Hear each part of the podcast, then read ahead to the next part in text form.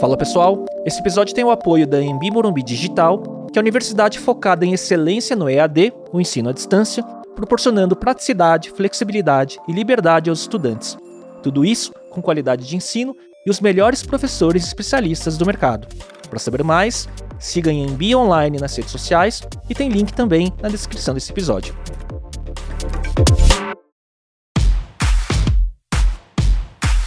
Olá, eu sou Léo Cuba e esse é o Talks by Léo, o podcast onde converso com pessoas que inspiram através de suas histórias de empreendedorismo, liderança e inovação.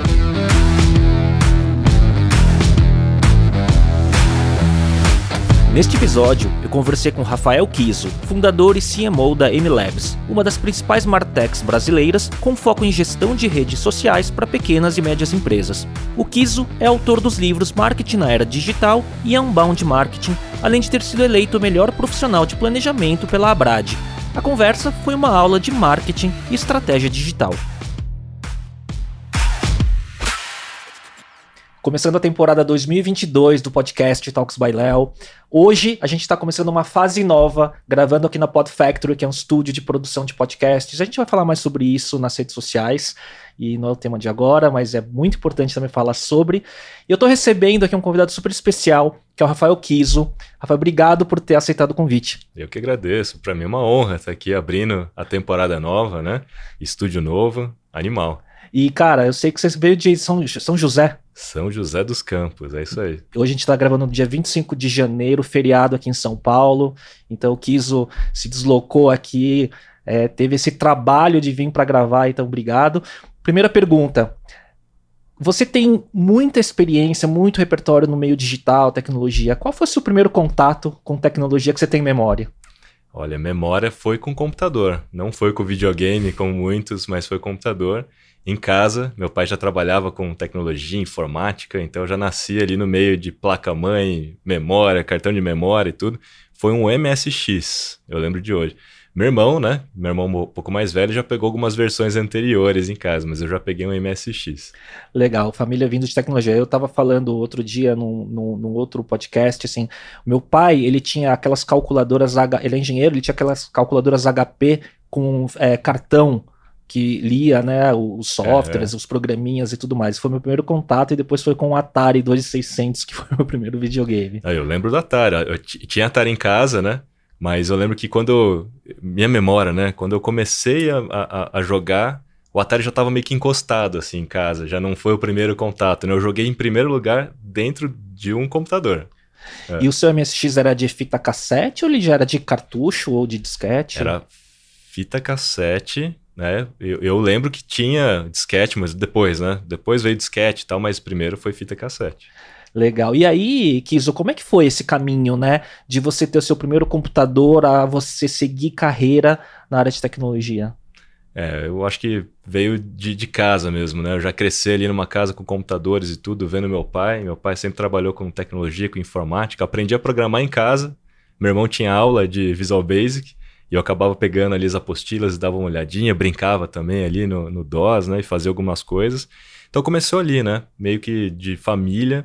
É, e olhando meu irmão também. Meu irmão acabou indo por esse caminho. Meu irmão depois veio se formar em ciência da computação. Então, tava ali, tava meio que ali. Eu, então, sim, eu tive uma pegada fácil ali de informática, de me adaptar rapidamente, né? A, a, aos equipamentos, a instrumento, teclado, mouse, essas coisas, né? E gostava bastante, assim, era muito curioso, né? Então, meu irmão tinha aula e eu pegava a rebarba ali e tentava aprender. Agora, entre mexer com tecnologia e empreender com tecnologia, como é que foi essa decisão?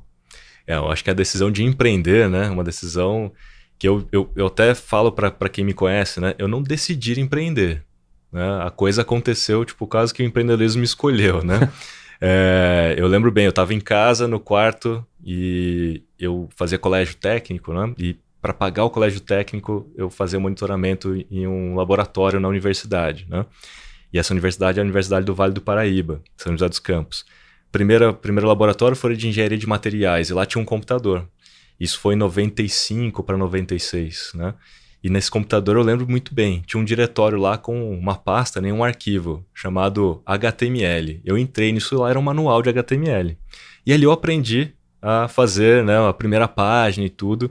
Mostrei para o diretor da engenharia e ele falou: Cara, pô, legal, isso é interessante, vou te apresentar para o diretor de ciência da computação, eu acho que você tem mais afinidade com aquilo. Ele me apresentou, acabei fazendo parte ali do primeiro intranet da universidade, e depois esse diretor me apresentou para um outro diretor do Instituto de Pesquisa e Desenvolvimento, falou, cara, esse menino aí manja bem, manda bem nesse negócio.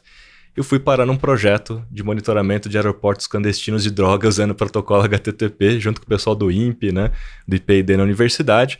E aí, um belo dia em casa, no quartinho, meu irmão perguntou, cara. Com quantos anos, Kiso? Ah, falar de tava com 15 anos, talvez, 14 para 15 anos, por aí.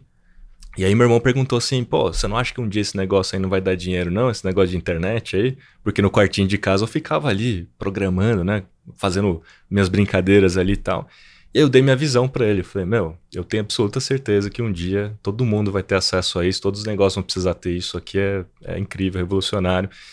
E ele, pô, vou, vou investir, tipo assim, vou investir em você, né? E ele já tinha uma empresa aberta, porque ele já era PJ, ele já trabalhava em fábrica de software em, em, São Paulo, né? Trabalhava na fábrica de software. E ele tinha uma empresa aberta para emitir né, a, a, nota. E ele, eu me lembro bem, né, que ele deu o nome para a empresa de Focus Informática, porque a Fox era a editora dos livros de COBOL. Então, os livros de COBOL que ficavam na frente da, da mesa dele era tudo da editora Fox, né? Os livros de COBOL, ele deu Focus Informática, aquilo começou o nome. E eu, eu naquela história ali, né, no quartinho e tal, ele ouviu falar de que a galera no Itaú estava precisando de gente para começar um projeto lá que tinha a ver com essa história de internet, né? E eu ainda menor de idade, isso já depois de alguns dois, três anos ali, né? Eu tinha 17 anos, não me lembro bem. E eu fui lá fazer a tal da entrevista lá em Itaú. Em tese, eu passei na entrevista, mas eu ainda era menor de idade, isso era um problema, né? E, e aí eu esperei um pouquinho, né, para ficar um pouco mais é, maior de idade, e acabei sendo contratado mais como PJ. Né? E aí a emissão da nota foi a emissão da nota do meu irmão. Da empresa que da já empresa, existia né? da família. É, exatamente, mais ou menos isso, né? E ali começou essa história de, puxa, emitir nota e trabalhar e tal. E o Itaú, essa história do Itaú, para encurtar, a gente ficou nove anos lá. Então, assim, eu fiquei dois anos eu ali mesmo, né, no CETEL da Moca, programando e tal. E depois desses dois anos, eu saí, mas eu saí para criar outros projetos para outras empresas, continuando emitindo a nota, né, já nessa empresa Fox, que era, era uma empresa, mas ainda era uma coisa mais informal. E a gente colocou mais pessoas no meu lugar dentro do Itaú. Então eu falei, ah, eu saio, mas eu coloco duas pessoas no meu lugar. Meio que body shop, assim? Meio que body shop, falando, no meu lugar, pagando o mesmo que você paga para mim né? Tudo bem? E eu venho aqui ainda supervisionar de vez em quando, né? Meio que intuitivo, quase. Foi meio que intuitivo, porque assim, eu não queria largar, não queria deixar a galera na mão, mas ao mesmo tempo eu via que tinha outras oportunidades acontecendo. E essa oportunidade especificamente foram vários portais da Globo, que na época, né, começou a se proliferar, teve a Globo.com, né? E eu participei de um, de um processo da Globo.com e depois a gente começou a desenvolver todos os portais das afiliadas da Globo. E a gente alugou uma salinha na rua Itapeva, ali perto da Paulista, e eu saía do Itaú e ficava até madrugada fazendo os portais da Globo, né? Mas chegou um momento que não era sustentável mais fisicamente, né? e eu falei, não, vamos contratar alguém para ficar no Itaú, no meu lugar, eu dou suporte e eu começo a me dedicar para esses outros projetos, né?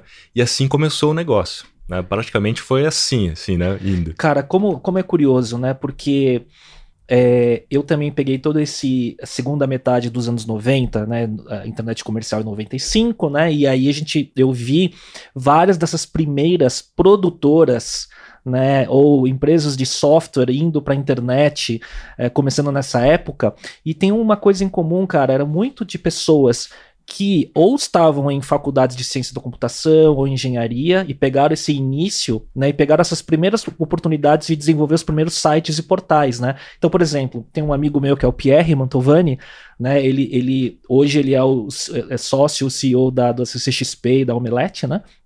Mas na minha primeira empresa, que era uma empresa de tecnologia, a gente vendia, entre outras coisas, além de fazer redes corporativas, a gente vendia alguns computadores montados e tudo mais. E eu tinha um cliente que era o Pierre, que estudava engenharia na FEI, e ele precisava de um computador com multimídia para gravar a banda dele na garagem da casa dele em Santo André. E, e esse computador, ele começou a aprender a fazer HTML, e um amigo do pai, era um executivo do Citibank e precisava fazer um CD-ROM multimídia com um, um portfólio de produtos é, de investimento do Citibank. E foi o início da Tribal, que foi a agência dele, que ele vendeu para Publicis depois. Né?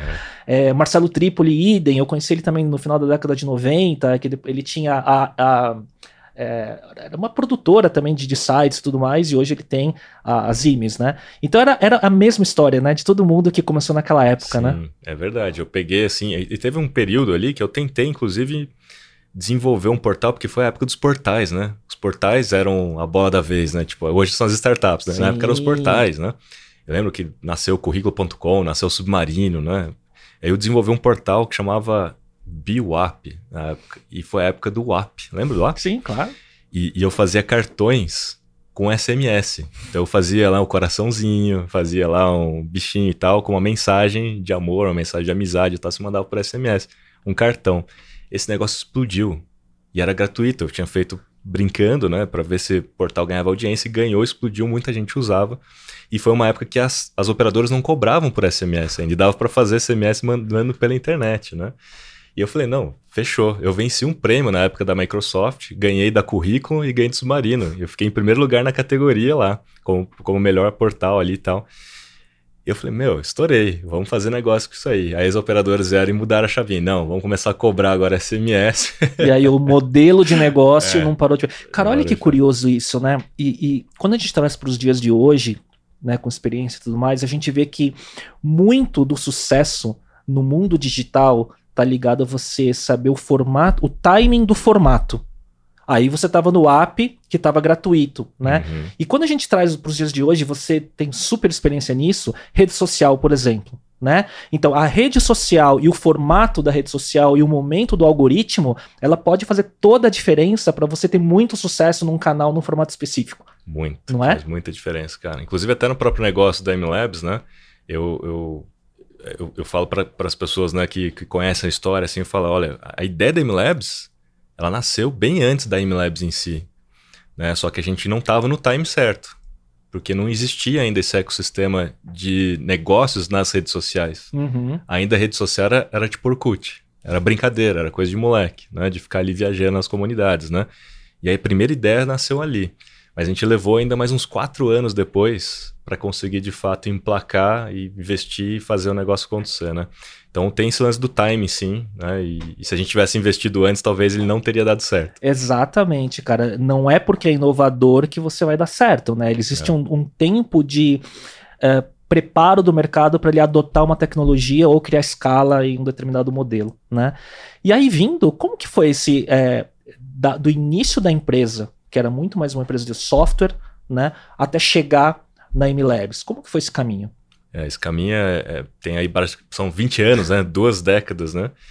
Cara, a gente começou ali como fábrica, desenvolvendo ali projetos, né, web, sistemas web, tudo. A gente chegou a fazer extranet de vendas da Intel.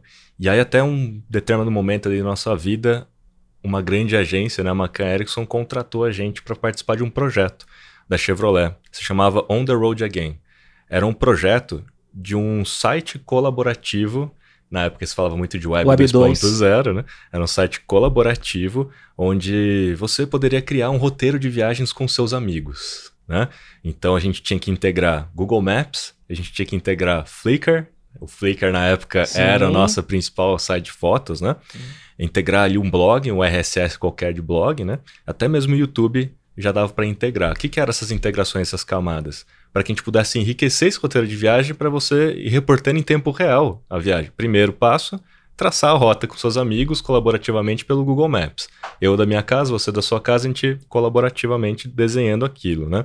Era a mesma ideia de um guia quatro rodas, só que feito de uma inteligência coletiva e não Sim. apenas por uma pessoa. É, e naquela época não só o Web 2.0, mas era o User Generated Content, User né? Ficando famoso. É. Né? É. Não, esse foi o princípio né, dessa história toda. E a gente foi agregando camadas para que, beleza, você construiu. Agora que você está na viagem, como é que você reporta e retrata a sua viagem em tempo real? Naquela época a internet e upload não eram né, coisas Sim, cloud, muito acessíveis. É, né? Uh -huh. tanto que no lançamento que a Macan fez foi dar internet via satélite, computador pros influencers, porque na época eram os blogueiros, né? Não tinha nem o termo influenciador de estar, os blogueiros. Dar nos blogueiros para que eles possam reportar e tal. Então não era uma coisa tão acessível, Mas o site fez bastante sucesso, o site ficou incrível, a usabilidade era incrível. E naquele momento caiu a ficha ali de que, puxa, todo o meu conhecimento né, em termos de tecnologia, ele era o meio de alguma coisa e não mais o fim, como um sistema. Né? O sistema é praticamente o fim ali, né? Não, ele era um meio de alguma coisa muito maior, baseado em experiência, né? Como é que você entrega alguma coisa de experiência, né, para as pessoas, para o consumidor, para o usuário final, né? E eu lembro bem que nessa época aí, quando eu entrei na maqueta, todo mundo de bermuda e chinelo, eu tava de terno e gravata, né? Então, eu olhei e falei, eu acho que tem alguma virou coisa Virou uma aqui. chavinha, né? É, virou uma chavinha. Eu falei, acho que tem alguma coisa aqui que eu preciso entender melhor. Se esses caras estão me contratando, eles estão ganhando mais do que eu. E eu fui entender toda essa lógica e, e foi ali que o momento que eu decidi transformar aquele negócio em uma agência digital, né? Foi a época também que nasceu a agência Clique, foi a época que nasceu, né? 10 minutos. Lembra da 10 minutos, né? 10 minutos do era Michel do Lente. Lente, né? É, enfim, nasceram várias ali. Então a gente começou a transformar tudo em agência digital. A, a gente foi assim até 2012 por aí. E a partir de 2012, quando a história de mídias sociais realmente começou a se proliferar no mundo inteiro, né? Porque o Orkut, cara, morreu em 2010, né? Sim, O Facebook no Brasil começou a pegar fogo em 2010. exatamente. E aí, 2012, tipo assim, caiu a ficha das marcas. Precisamos estar nas redes sociais, né? Então, em 2012, Foi o bom. foi o boom, né? E foi assim, 2012 foi uma época áurea da agência, né? Praticamente é, focada quase que 110% para mídias sociais, porque Sim. todo mundo queria, queria, queria. A gente ajudou muita marca de fora, internacional, entrar no Brasil via rede social, construir conteúdo e tal. Cara, que, e, outra época de, do algoritmo, né? E não, outra época, que era, era corrida pelo like, né? Era corrida do like. Se tivesse um milhão de likes, você tinha um milhão de, de Exato, audiência, né? Exato. Era, era, era, as marcas queriam ser, em cada uma em seu segmento, a primeira a ter um milhão de fãs no Facebook, né? E o conteúdo orgânico funcionava de fato. né? É, então, imagina. É. Porra, eu nunca mais vou precisar gastar dinheiro em mídia, então eu só conquistar um milhão, então a corrida pelo like. E a né? mesma coisa do seu app. É. Então todo mundo achava, ninguém achava que ia ter uma virada de chave em cobrar-se para ter alcance, não é? Exatamente, cara. Bem, bem, bem lembrado. É. E aí o que aconteceu? Naquela época nasceu a ideia da MLabs. Do tipo assim, puxa, se as marcas estão fazendo essa corrida, elas estão indo todas para as redes sociais, criando conteúdo, etc. Precisa de uma gestão, porque você não tem uma rede social só. Você vai ter várias redes sociais, né? Na época a gente tá mais no YouTube, é, Instagram nasceu um pouco depois ali. Mas enfim, Facebook estava muito forte, o Twitter ali Sim. também, né? A gente começou a vislumbrar. Foi uma aposta, assim, não, eu acho que vai ter muita coisa relacionada a isso. Só que naquele momento o ecossistema brasileiro não. para startups, né? Essa Sim. coisa de investimento não existia, não. Sim. A gente foi atrás de quê? De outros empresários. Era uma galera que já tinha empreendido para ver se a gente conseguia alguém para ser sócio do negócio, da ideia, né? E a maioria tava com a referência do Orkut na cabeça. Puxa, isso aí é coisa de moleque, isso aí é só, né? Faltava. Vi... É, o problema era repertório e visão e ter alguém que, que, que tivesse algo similar para entender o que estava se falando, né? E, e fazendo aqui um, né, uma analogia com o que está acontecendo agora, é a opinião da maioria das pessoas com relação ao TikTok. Não, isso aí é dancinha, coisa de moleque, Exato. isso é. Exato. Então, assim, na época, a galera que não estava enxergando aquilo como realmente parte do negócio, né? é, não acreditava nisso. Não, isso aí não, não vai dar em nada. Esse negócio é só, né? é, é, palha, né? Fogo de palha. E aí não rolou ali naquele momento. Anos depois, anos assim, três anos depois, a gente voltou, pegamos de novo o planejamento, porque a gente estava ávido dentro da agência por desenvolver um produto digital. A gente já estava assim, esse modelo de serviço, né?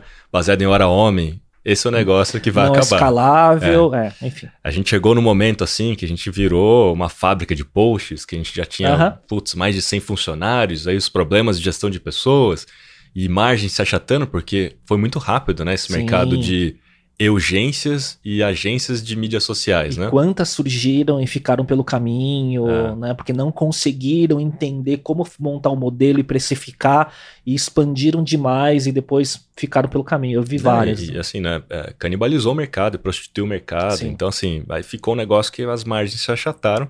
A gente foi fazendo essa adaptação e migração, mas a gente já, já entendia, né, nessa visão, precisamos de um produto digital escalável, etc. Então a gente tirou do papel, eu fui para o Vale do Silício, porque naquela época era a única referência do tipo, tem uns caras lá que eu acho que Uhum. entende desse negócio que a gente está tentando criar. Uhum. Vamos perguntar para eles, vamos fazer uma mentoria, vamos fazer um one-on-one lá, vamos tentar entender, tanto pelo ponto de vista de investidores, quanto do ponto de vista de quem já tem né, algum negócio, se essa nossa ideia para em pé, né? Uhum.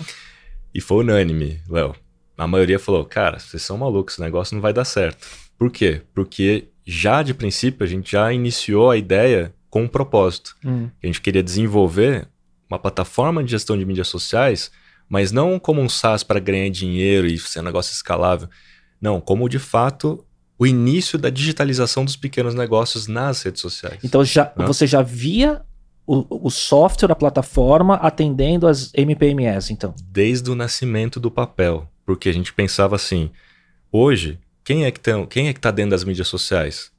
Só grande marca, só tinha grande marca. E grande marca paga agência. Só, só grande marca que pagava agência, né? E, no, e na prática eu olhava para aquilo e falava, mas, cara, é tão democrático isso aqui, porque eu não pago, entre aspas, né? Não pago nada para criar um perfil no Facebook, não pago nada para criar um perfil no Instagram. Se eu conseguir fazer um conteúdo aqui relativamente relevante, eu vou ter um alcance.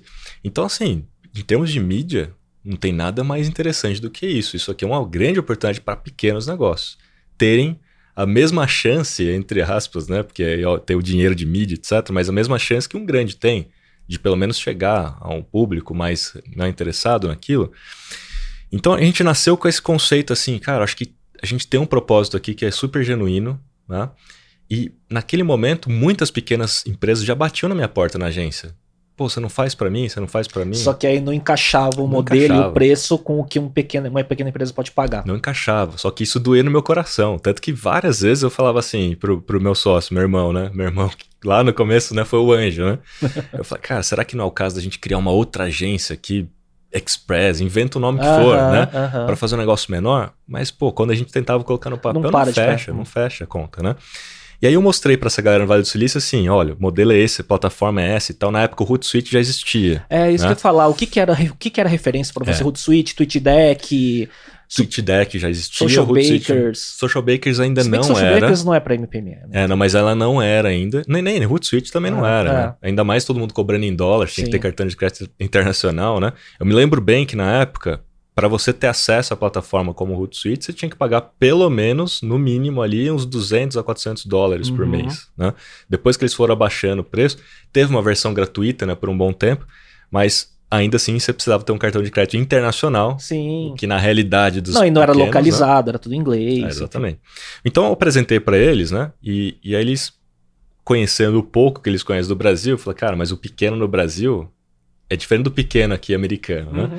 É um cara desbancarizado, é um cara que confunde finanças pessoais com profissionais, é o cara que vai deixar de pagar a sua ferramenta para pagar o IPTU, vai pagar o IPVA do carro, para trocar de carro. Isso era a opinião dos investidores. Opinião de investidor.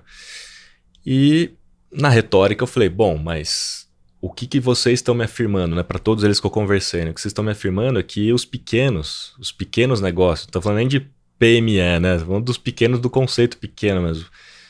A maioria dos negócios negligencia os pequenos. Por quê? Não, não é rentável, uhum. não, não né? dá mais trabalho do que, né? E, e, e eles falaram, pô, é isso. Por isso que a maioria é do meio ou enterprise, entendeu? Você estava enxergando mais pelo viés da oportunidade, como decifrar é. né, e criar um modelo que parasse de pé, né? E aí eu falei, bom, se as maiores startups do mundo, que é aquela, que, aquela que era a máxima que a gente lia na época, né? Pô, se as maiores startups do mundo têm que resolver os maiores problemas do mundo, esse me parece um grande problema. Sim. Isso aqui é um grande problema. Pô, os pequenos não têm chance, não têm vez, não têm acesso a ferramentas profissionais porque são pequenos. Uhum. É aquela coisa assim, cara, então eles nunca vão conseguir, porque quem consegue atravessar, é um né, do pequeno saída. pro, é, pro médio, é. cara, é campeão mesmo, assim, é Sim, é herói, né? Talvez menos de 1%. Não sei, Muito é. menos, né? É. Então, assim, puxa, como é que a gente consegue ajudar essa galera a atravessar né, esse ponto, sendo que é tão democrático? Pô, se, se com um pouquinho de dado, um pouquinho de inteligência, eu consigo ajudar essa galera a ter mais resultados. E aquilo, em vez de me desmotivar, me motivou ainda mais. Eu falei, cara, acho que a gente tem um caminho aqui, a gente precisa provar. Cara, eu tenho uma é. coisa que assim, né? Todo empreendedor, quando avisa, quando você acredita muito na tua visão, nada para, né, cara? É, não dá é. para explicar muito bem isso, não, não, é? É, não dá para explicar porque, assim, né, na, na teoria, eu deveria voltar falando, desiste, porque não vai dar certo Todos na visão deles, falaram não vai que dar não, certo. É. Mas aí que vem a primeira coisa, assim, que durante anos, né, de, de empresa ali, da agência, né, dessa coisa de, de anos ali na agência, né, que é a persistência, né, cara? De você não desistir, de você ter essa resiliência, porque acontecem coisas no meio do caminho, né? Sim. né?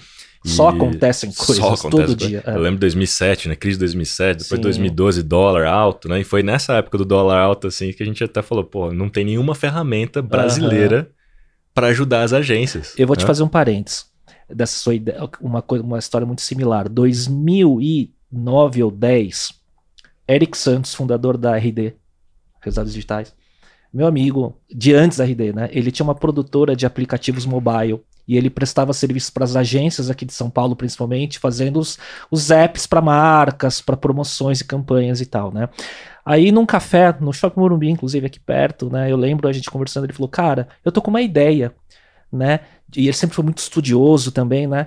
Eu, eu, eu, eu, conheço a, a HubSpot e eu tava pensando em fazer alguma coisa similar no Brasil, que, uma, que seria um- uma ferramenta, né? um- Uma suíte de, de soluções de marketing digital para pequenas empresas. Eu falei, puta, cara, acho que no Brasil não vai rolar. Eu, eu fui esse cara do- É, dos Estados Unidos para você, É. né? Porque, cara, uma ferramenta de autoatendimento para fazer landing page, né, para fazer é, é, mini CRM, lead scoring, cara, acho que não vai rolar, cara. Não tem cultura do pequeno empresário para pagar por isso. Então, acho que eu tava enganado. É, né? mas, é- parecido, mas né? assim como eles, né? é, porque eles educaram o mercado sobre o inbound, né? Eles tiveram que investir por muitos anos em evento, né? Em educação Sim. e tal, pra galera entender o que, que é isso, né? Sim. Então foi mais árduo o caminho da RD, né? Na minha opinião. Do que pra gente, porque assim, na hora que a gente entrou com a MLabs, mídia social já era um negócio muito difundido, Sim. né? E muito mais fácil pra Não, todo mundo, né? A proposta do, que, do problema que vocês queriam resolver era muito clara desde o começo, eu acho. Sim. E, e assim, né? Até hoje a nossa visão, né, obviamente estava correta, né? Mas a visão era um pequeno negócio. É muito mais fácil hoje ele, ele começar na- na- no meio digital, né? Através de uma plataforma de mídia social do que por um site, Sim, do que por qualquer outra coisa. né? Porque até então a gente falava, não, todo mundo tem que ter um site. O site é o seu cartão de visita, é a sua porta de entrada, né? Lembra disso? Porque eu fazia site também. Né? Então, assim, Agora, chegou o momento da visão, eu falei assim, não, daqui pra frente, provavelmente a porta de entrada vai ser a mídia social. Porque é muito mais fácil criar e é onde as pessoas estão o E- dia inteiro. E as redes Né? sociais cada vez mais trazendo todas as funcionalidades que um site faria, como o social commerce, né? E por aí vai, né? Não, aí, aí a gente tá falando já das tendências, porque na época, né, a gente tinha uma visão, obviamente, de que a coisa ia se tornar maior, mas não que as plataformas de mídias sociais iriam abraçar esses outros universos, Uhum. né? A gente não Uhum. chegou, a gente, não- a gente também não teve a bola de cristal. Falou, porra, vai ser o tamanho de- do que Tudo tá vai ser social. É, né? incluindo metaverso, né? Incluindo É, é. tudo, né? Porque é isso que está acontecendo, né? As plataformas de mídias sociais, para reter os seus usuários e pelo tamanho da oportunidade que eles têm, porque, cara, o cara ter usuário não é pouco, né? O cara tem usuário do mundo inteiro. O cara tem a retenção. Ele tem o Tem principal dado, que né? todo mundo quer ter, né? Sim. Agora você pode lançar o que você quiser ali, desde que haja contexto né, e relevância. Mas o fato é esse, né? Então a gente teve essa visão, a gente conseguiu construir o, business ali, mesmo alheio à, à opinião, né? A gente teve que investir do nosso próprio bolso, a gente não tinha muito dinheiro.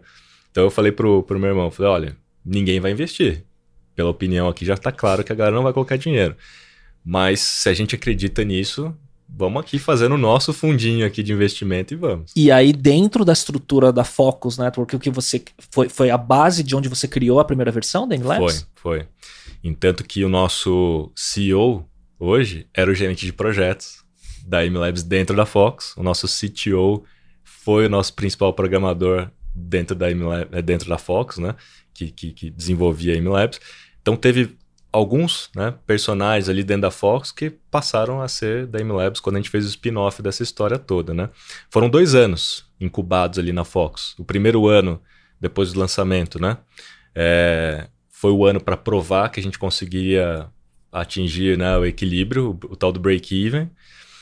E mas não era o suficiente atingir o break-even, porque a gente tinha que provar também de que o negócio, o modelo de negócio, conseguia parar em pé Sim. e ser rentável, Escalável, escalável, né? Então a gente levou mais 12 meses para chegar no número. A gente chegou Quando no que você lançou a primeira versão? agosto de 2015, né? Nossa, já sete anos. Aí 18, em 2018 para 19, eu lembro que em janeiro de 2019 a gente estava com 25 mil clientes e seis pessoas no time da empresa. Caramba. E aí, aí foi o momento que eu parei assim pro, pro, pro, pro sócio e falei assim: agora é a hora da gente colocar isso tudo num pitch deck, né? 2019, É, quatro anos janeiro depois. de 2019, né? Agora é a hora da gente colocar isso no pitch deck, planilhar isso tudo, né? Estruturar esse negócio para a gente receber o investimento. Porque agora acho que a gente tem como provar que vai. É. Né? Então a gente teve que provar, a gente teve que ser lucrável, né? né ser lucrativo, né? A gente teve que atingir o break-even, ser lucrativo e escalável para conseguir ter alguma porta aberta com investidores 2019, a marca já tava, já tinha tra... já era conhecida, né? No mercado, de certa forma. É, foi uma construção, né? Uhum. Foi uma construção. Acho que pelo pioneirismo, né, de, de, de, de, introduzir uma ferramenta brasileira ajudou um pouco, né? Desde cedo, e assim, o planejamento, eu já era um cara de planejamento, né? Desde cedo, o planejamento estratégico de marketing estava montado, nunca mudou. Well, nunca mudou. Até hoje nunca mudou. Então, desde lá do começo, um dos primeiros pilares era o pilar de comunidade. E isso eu aprendi no, no livro das organizações exponenciais. Uhum. Falei, cara, o, de, de, é, o pilar de comunidade. E um papel personagem importante disso são os especialistas, influenciadores do nosso mercado, né, de marketing digital. Então, desde o primeiro dia, eu já comecei a mapear quem eram essas pessoas para me relacionar, para conhecer e tal, e começar a introduzir a MLabs na vida dessas pessoas, né? Acho que foi em 2020, a gente está em 2022. A última RD foi em 2020? Não, Dois, foi 2019. 19, né? antes da pandemia. É, então, foi é. o último RD foi físico, o, né? Foi, se não me engano, a edição que o Gary Vaynerchuk veio, inclusive, palestrar. Foi, não, foi. Eu conheci ele e tal, ele autografou o livro lá para mim. Mas o fato, assim, em 2019, cara, a maioria dos...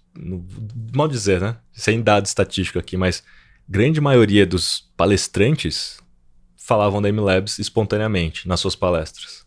Por algum dado ou por algum gráfico que veio da, da ferramenta, né? Ou alguém fazer uma referência, ou através até mesmo dos meus dados que eu publicava, né? Tal. Então, assim, a gente estava ali com um awareness muito grande já, né? No final de 2019, né? Eu lembro que no final de 2019 a gente estava ali no stand da RD tava acho que 47 mil clientes, assim, no, na, na placa, assim, do stand, 47 mil clientes, né? Caramba! E a gente em 2021, até março de 2021, né? A gente chegou a 230 mil. Caramba! Então, foi, foi, assim, né? Foi escalando muito rápido, né? Meu, é uma história fantástica de sucesso, né? E o que, você, que, que vê de próximo? Qual, qual é a visão da M Labs né, de, de futuro? O que, que você pode compartilhar assim? É, como eu disse, né, desde o começo estava muito planejado e a nossa visão de roadmap, né, como plataforma, agora não falando de propósito, né, mas falando de plataforma, é que para eu ajudar esse pequeno a se digitalizar, eu não posso simplesmente ser uma ferramenta de agendamento de posts. Né? Isso foi um foi o princípio, porque era, um, era o caminho de entrada. Né? Provou que tem um mercado de pequenos que pagaria por uma ferramenta. E agora essa, essa uma sua... ferramenta uhum. e dentro de uma rede social, né? Sim. É, e, e, ali pegando esse, esse ponto que é o primeiro ponto, que é o post em si, né? Só que para eu ajudar de fato esse, esse pequeno negócio a ter resultados, porque uma coisa é ele ter presença, outra coisa é ele ter resultados. Sim.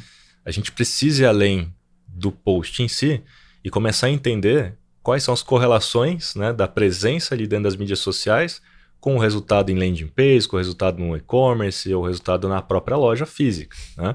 E aí o desenho do roadmap, desde o primeiro dia, foi um desenho com vários pilares. O pilar de conteúdo é o primeiro deles. Né? Tem o pilar de engajamento, tem o pilar de social CRM. É a, é a fruta mais baixa a colher, é. né? Que você lançou sua feature. Né? E tem o pilar de anúncios, teu pilar de mídia, né? Hoje muito chamado como tráfego pago, né? Sim, Mas... nossa, esse, puta, esse nome me é, lembra. É, então... Sempre alguém fala isso é alguém de lançamento. Né? Exatamente, né? Mas a gente que já é mais antigo, é, não, é, é, mídia, né? Exato. Mas tem esses pilares todos e transversalmente a esses pilares tem toda a parte de machine learning, porque eu consigo, eu tenho um data lake hoje que eu consigo entender as correlações disso tudo e dar para um pequeno um caminho.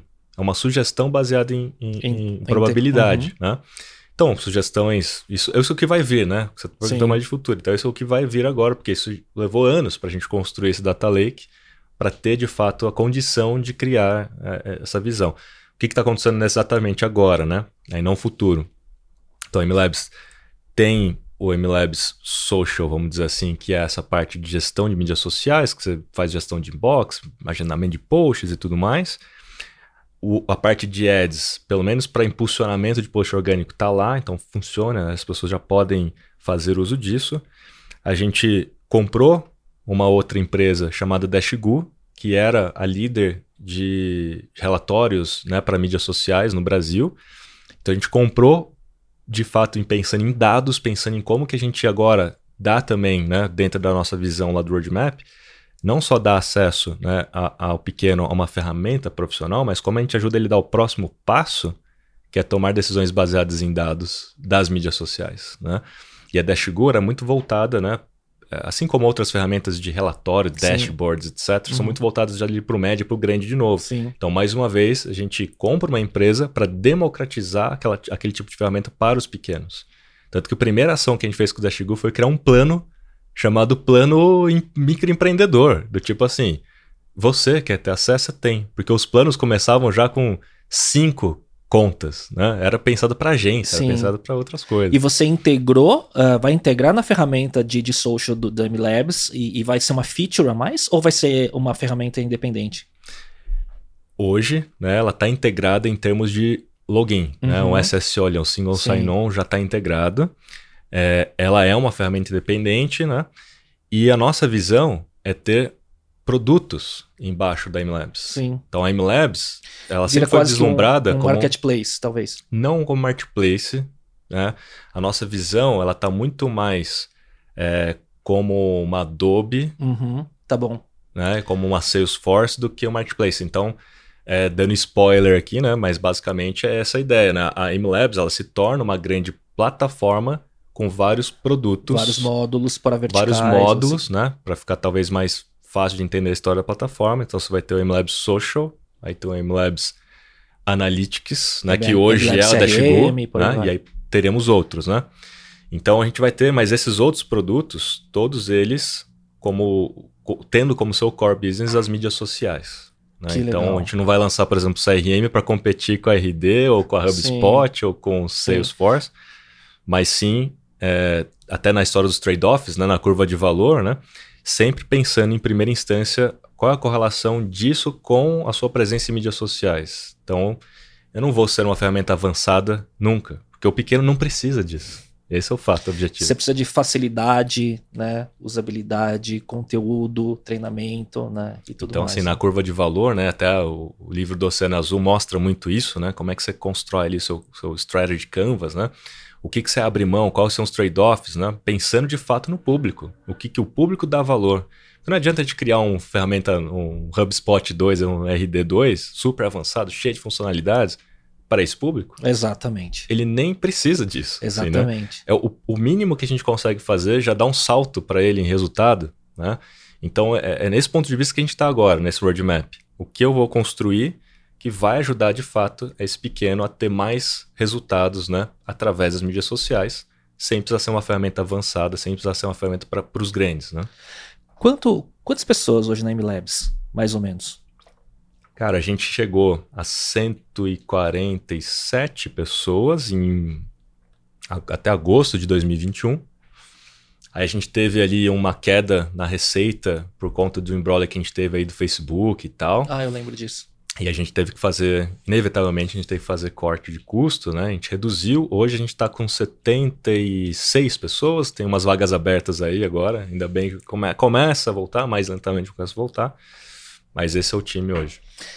E, Kiso, qual é o desafio? Qual, qual, quais foram os grandes desafios no desenvolvimento da MLabs, né? Que é uma empresa de, de produto, né? Enfim, para um público específico e tal. Você acha que está muito ligado a atrair e reter talento, que é um desafio de toda empresa no mercado de tecnologia ou no mundo digital hoje em dia, né? Seja agência, startup, consultoria, enfim. Os grandes talentos também estão empreendendo em muitos casos, né? Uh, ou também uh, ao mesmo tempo que é uma super oportunidade você ter que lidar com APIs que mudam das redes sociais e é um pouco do que vocês passaram também. Quais são os grandes desafios do negócio? É, do nosso negócio em especial, né? Essa dependência das plataformas terceiras, ela é uma liability, né? Vamos dizer assim. É, a gente tem que fazer o risk management, né? Uhum. Mas assim, não tem como fugir, porque, cara, rede social tá aí, é isso que é o negócio. Não tem como, a não ser que eu construa minha própria rede social, né? mas está longe dessa, dessa hipótese, né? Mas o fato é, há um ecossistema já existente, a gente está plugado nesse ecossistema existente, tem, tem que ser assim, não existe como outra forma. O que tem? A gente tem que gerenciar o risco, né? mitigar os riscos, etc. Como é que a gente faz isso? Desde diversificação de produtos, como a gente já mostrou aqui um pouco na né, ideia da, da, da, da plataforma, né? Que já estava desde o início planejada, a gente teve que antecipar um pouco essa visão do roadmap em função disso. É, mas também, é, olhando né, pelo ponto de vista daquilo que a gente pode fazer, daquilo que a gente pode oferecer que não dependa desses terceiros. Então, quando eu falo para você de ser baseado em dados, né, de ter uma inteligência baseada em dados, de recomendações baseadas em dados, em tese, eu consigo não ter uma, uma dependência 100% das plataformas né, para conseguir fazer isso. E até mesmo quando a gente fala de qualquer iniciativa baseada em landing pages, é, lead, geração de lead, como é que você transforma seguidor em lead e tal, eu começo a sair da plataforma. Uhum. Eu começo a levar ele para um outro ambiente, no qual ainda vou ter domínio né, e vou ter soluções para aquilo, que aí já estou falando mais de first party data do que Sim. de third party data. Né? Então, assim, a gente está começando a, a, a, gerenciar o risco em função desse ecossistema baseado nessa jornada do pequeno. Né? Mas não, não tenha dúvidas que o maior desafio é atrair e reter talentos, tá? Por quê? Porque funding tem bastante. Né? O produto está mais do que provado, a marca já pegou é. tração. É. Né? Funding tem, a gente, a gente, também tem, né? A, a Stone né, é sócia do negócio, está por trás do negócio. É, não comprou 100%, então vale ressaltar aqui, né? Ela é sócia de verdade do negócio. Não é nem investidora do negócio, ela é sócia do uhum. negócio. É um modelo Diferente de um, de um VC, né? De fundo de venture capital, né? Que é, ele é, investidor mesmo. Que tem tudo a ver com o público dela, né? É o mesmo público, né? E o propósito, né? Acho que a gente teve uma decisão muito importante, né? Baseada em cultura, valores e propósito. Uhum. Que é de digitalizar o pequeno negócio, que é ajudar mesmo, né? Aí, então, o funding não é muito o caso, né? E acho que não só para MLabs, né? Para a maioria do mercado, dinheiro tem. Desde que você tenha um negócio que seja relevante, né? Dinheiro tem. Mas, o ativo cara, escasso é o talento. O ativo escasso é o talento, porque assim, tem uma competição hoje, né? Por conta de que tem muito dinheiro. Esse é o, esse é o ponto, né? O contraponto. Tem muito dinheiro no mercado. Então, qualquer startup hoje que recebe X milhões, vai pegar do outro, né? Vai pegar o programador, engenheiro, cientista de dados do outro. E aí é o júnior ganhando como pleno, o pleno ganhando como sênior, né? E aí você olha aqueles currículos assim, você fala, puta, mas por que ficou três meses aqui, dois meses aqui, né? Um mês aqui, né? Sim. Não, a galera tá ganhando muito, né? E não é só da área de tecnologia, né? Tá, já, a, a, foi a primeira fase, acho que, da história das startups, né? Os engenheiros e a galera de tecnologia ganham muito. A gente já está começando a viver uma outra, uma nova fase aí do, do, do dessa história, que são as outras áreas. Porque quem já trabalhou em startup, independente de área, já está mais valorizado. Sim. Performance, ca... mídia. Não, né? pode ser o cara do, do, do back-office. É. Se ele tem experiência em viver numa cultura ágil, já tem um diferencial. Já tem um diferencial, já ganha mais, né? Então, e aí o ponto é esse, né? Quando a gente captou lá atrás, era uma realidade, né? A gente não projetou com os Essa... aumentos e com... Sim. Putz, ter que trazer uma pessoa que já está pedindo tanto, etc. A gente não tinha projetado isso isso vai achatando as margens. Mais a inflação, né, que a gente está uhum. vivendo, ainda mais. Tanto que assim, até puxa, até o ano passado, Léo. Estamos falando aí de 2015, né? Seis anos. A gente nunca havia alterado o preço da MLabs. Né? O, o, primeiro plano da, da MLabs, né? Vamos falar, vamos falar do plano que era, o, que era o mais conhecido, né? Que é o que dá acesso a tudo a partir ali de 12,90. Não, cara, né? é assim, sempre que eu olhava o preço eu falei, não, não é muito, mas é muito barato. Então, e aí foi tudo baseado na planilha de, de do preço da massa, né? Baseado no Oceano Azul. Falou, como é que a gente chega num preço que seja realmente acessível para a massa conseguir adotar, né?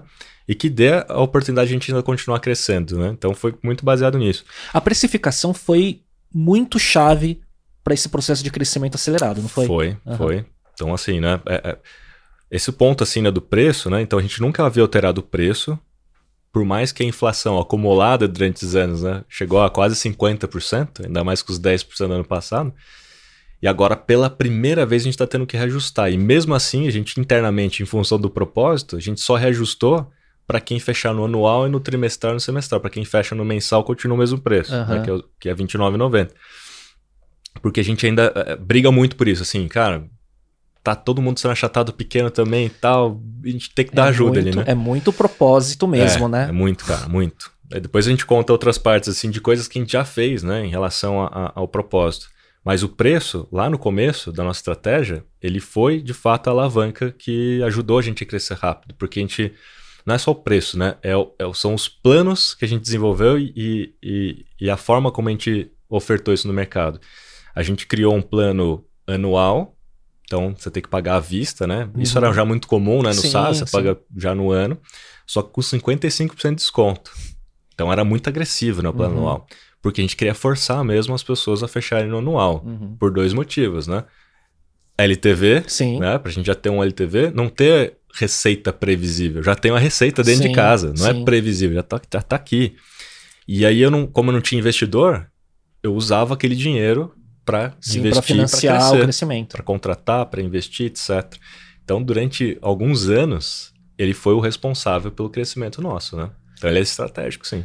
Que legal, cara. E, e você acha assim, né? Uh, a gente está falando do desafio do talento, né? Mas uhum. quando, quando eu vejo, né, tudo que está falando da MLabs, né, que está muito de fato calcado no propósito de ajudar o pequeno empreendedor, né? Eu vejo os conteúdos que vocês publicam e tudo mais muito educativos, muito muito completos, mas muito bons.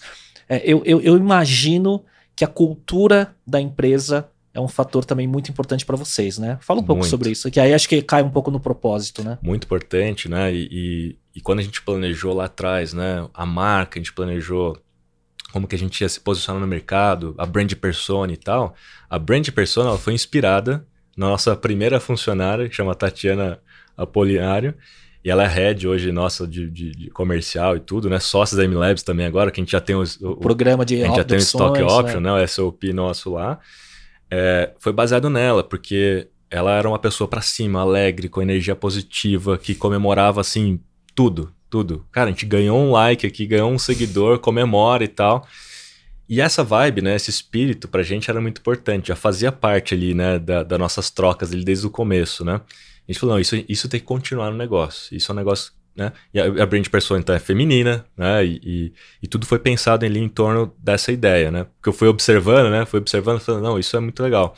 E segundo ponto, né? Da cultura, que tinha que ser conectado com essa coisa das mídias sociais, que é mais trending, que é mais Sim. alegre, que é mais divertido, que é mais memes, né? Que é mais uhum. assim. Então, assim, toda a cultura da MLabs tem a ver com celebrar, né? As coisas, celebrar do menor, tanto que a gente tem um sino, a gente tem buzina na época antes da pandemia, né? Porra, ganhava um seguidor lá, a galera já batia sino, eh, fazia uma venda. Então, assim, era, era, isso tudo era muito legal. Gestão à vista, tudo muito. Transpa a transparência, desde o começo, parte da cultura, transparência, dashboards em todos os ambientes. Não era só para os líderes para todo mundo ver. Para falar de resultado da empresa, tudo? Tudo. Cara, tudo. eu lembro de uma empresa que também tá na área de social, que é a Buffer. Você, sabe disso, né? Sei, da cultura sei, deles, sei. que até de salários é, abertos, eles colocam sabe? tudo online. É, né? é. Tanto que a gente se baseou muito para entender se a gente estava indo legal ou não, baseado no que o Buffer estava é, publicando, né? Então, assim, até hoje, todos os funcionários sabem faturamento, sabe taxa de churn, sabe os problemas, os resultados, sabe tudo. É muito, tudo muito transparente. Né? Então, as reuniões nossas são assim. Tanto que na época do ano passado, ali, quando aconteceu a nossa crise ali com relação ao Facebook, a gente foi reconhecido por isso. Não, eu, ve, eu, eu, eu, eu, sou. De, de verdade, cara, a gente não se conhecendo, mas eu, eu sofri por vocês, porque eu via é, o quanto vocês publicavam para falar que tá acontecendo, tá acontecendo, tá acontecendo. E, e você se pronunciou depois. Sim, não, final, eu, né? o Caio, a gente fazia lives e Sim. tal, e respondia qualquer pergunta que vinha. Não tinha, não tinha nada que esconder. Walk the talk, né? né? É, e a gente sempre foi muito ético, né? A gente sempre construiu um negócio para ser um grande negócio. A gente não tava ali, ah, vamos fazer um pezinho de meia, quando der alguma coisa, vamos fugir. Não, nunca foi isso. No tanto que a gente foi captar, a gente, cara, a gente foi atrás porque a gente quer fazer o negócio ser um grande negócio, né? Um negócio de impacto, né? Não é um grande negócio do tipo assim, ah, faturamento, é, pá, não, sim, né? Grande sim. negócio de impacto, né? sim. né? Então, esse é o sonho grande até nosso, né? Ser um grande negócio de impacto. Porque se eu conseguir ajudar aí pelo menos um milhão de pequenos, de pequenos negócios, negócios, pelos nossos cálculos, a gente consegue impactar a economia, cara. Sim. Teve uma pesquisa do Facebook junto com o Sebrae, e aí ele fez no mundo inteiro essa pesquisa aí, né? para falar sobre pequenos negócios, né? provando, né, que hoje em dia, se não me falha a memória, os números mais ou menos são esses, né, que dois terços das empresas hoje já nascem dentro de uma rede social, sem antes ter o CNPJ, né, já nasce uma empresa ali, passa a fazer negócios informalmente ali por direct, por WhatsApp, né, já nasce nas redes sociais e 70 e poucos por cento contratam pessoas Porque, porra, tá fazendo negócio. Sim. O que mostra, cara, tá fazendo a economia girar. Se você de fato conseguir ajudar esse pequeno a se profissionalizar, a vender mais, a ter mais né, negócios, ele vai contratar mais gente. Enfim, é o ciclo né, da economia. Então, transparência, né, ética, essa cultura para cima, alegre, né, divertida. Nos nossos stands, todo mundo via isso. Tanto que no stand da, da, dos RDs on da vida, dos RDs on the road da vida, todo mundo lá com standzinho, B2B, né? Aquela coisa assim, aqui vou falar, aqui meu panfletinho. Cara, a gente colocava um brinquedo, sabe aquele que você joga a bolinha e a pessoa cai numa piscina? Nosso stand era um brinquedão. Que você caía numa piscina de emoji. E se você participasse, a gente fazia um, um away com você, porque a gente queria mostrar a experiência que era a, a, e a nossa energia na experiência que era estar com a MLabs, né? E que não é uma coisa da stand do evento, né? É, é, é reflexo do dia a dia é. de vocês, né? E, e isso foi, trans, foi assim, né? Não é transparecido, mas foi contagiante, né?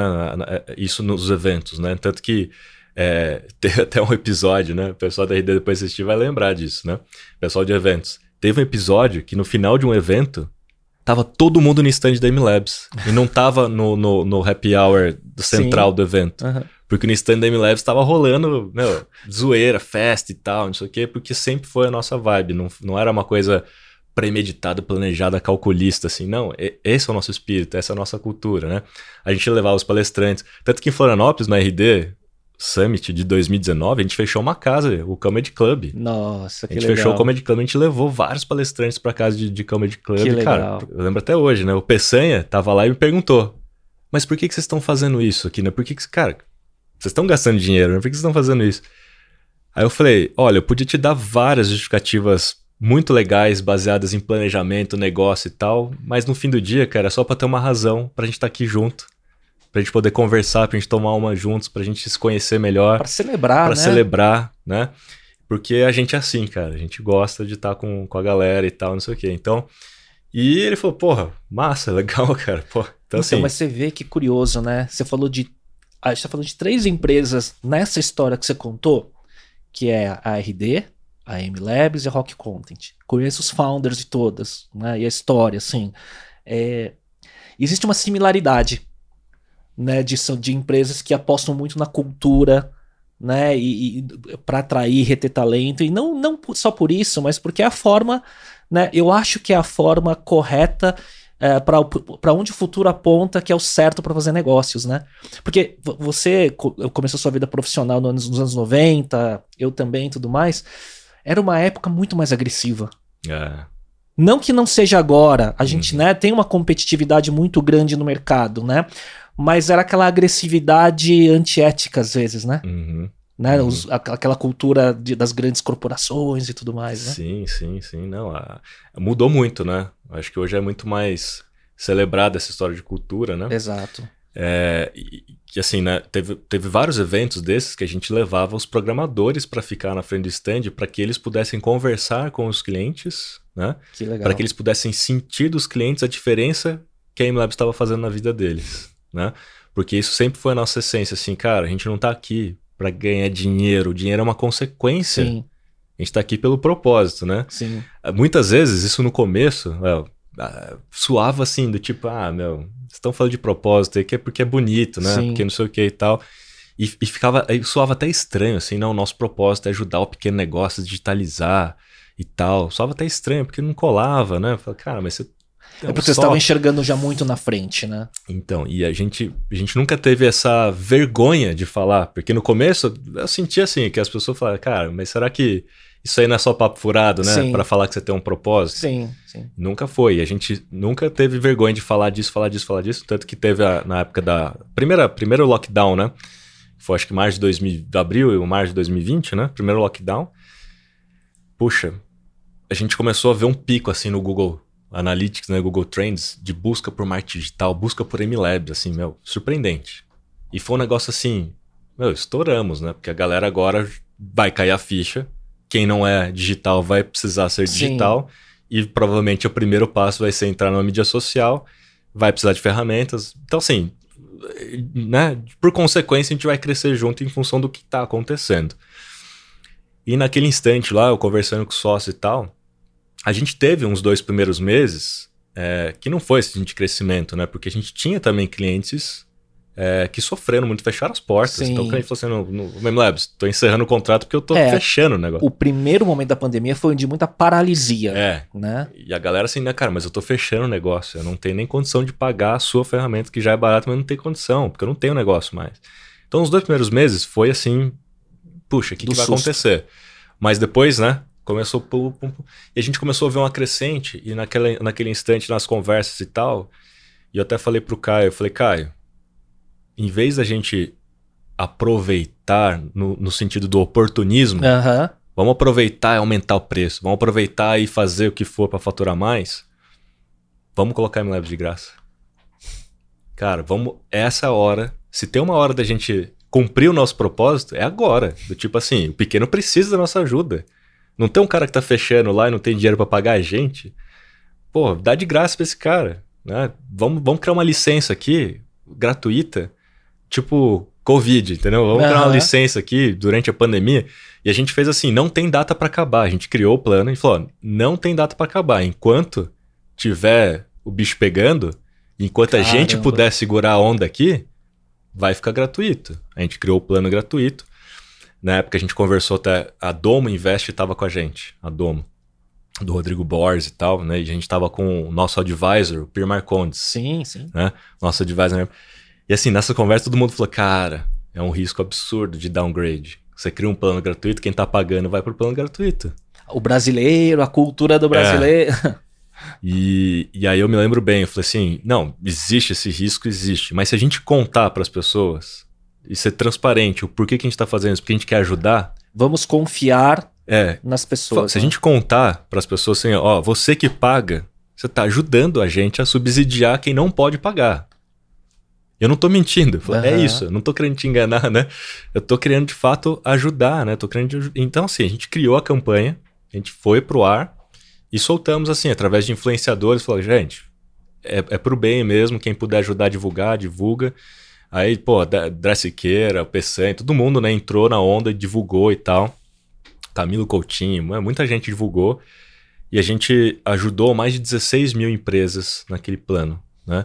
Eu lembro bem, em agosto aí de, de, de abril, né? Foi até agosto, assim, tal, que aí começou a dar uma reabertura. Lembra que teve a Sim, primeira é o reabertura, né? momento, Sim. Aí na hora que começou até o primeiro momento de reabertura, a gente falou, bom, então acho que agora é a hora da gente parar de fazer o gratuito e vamos voltar pro modelo que era antes, Uhum. né? E foi o nosso melhor mês em vendas.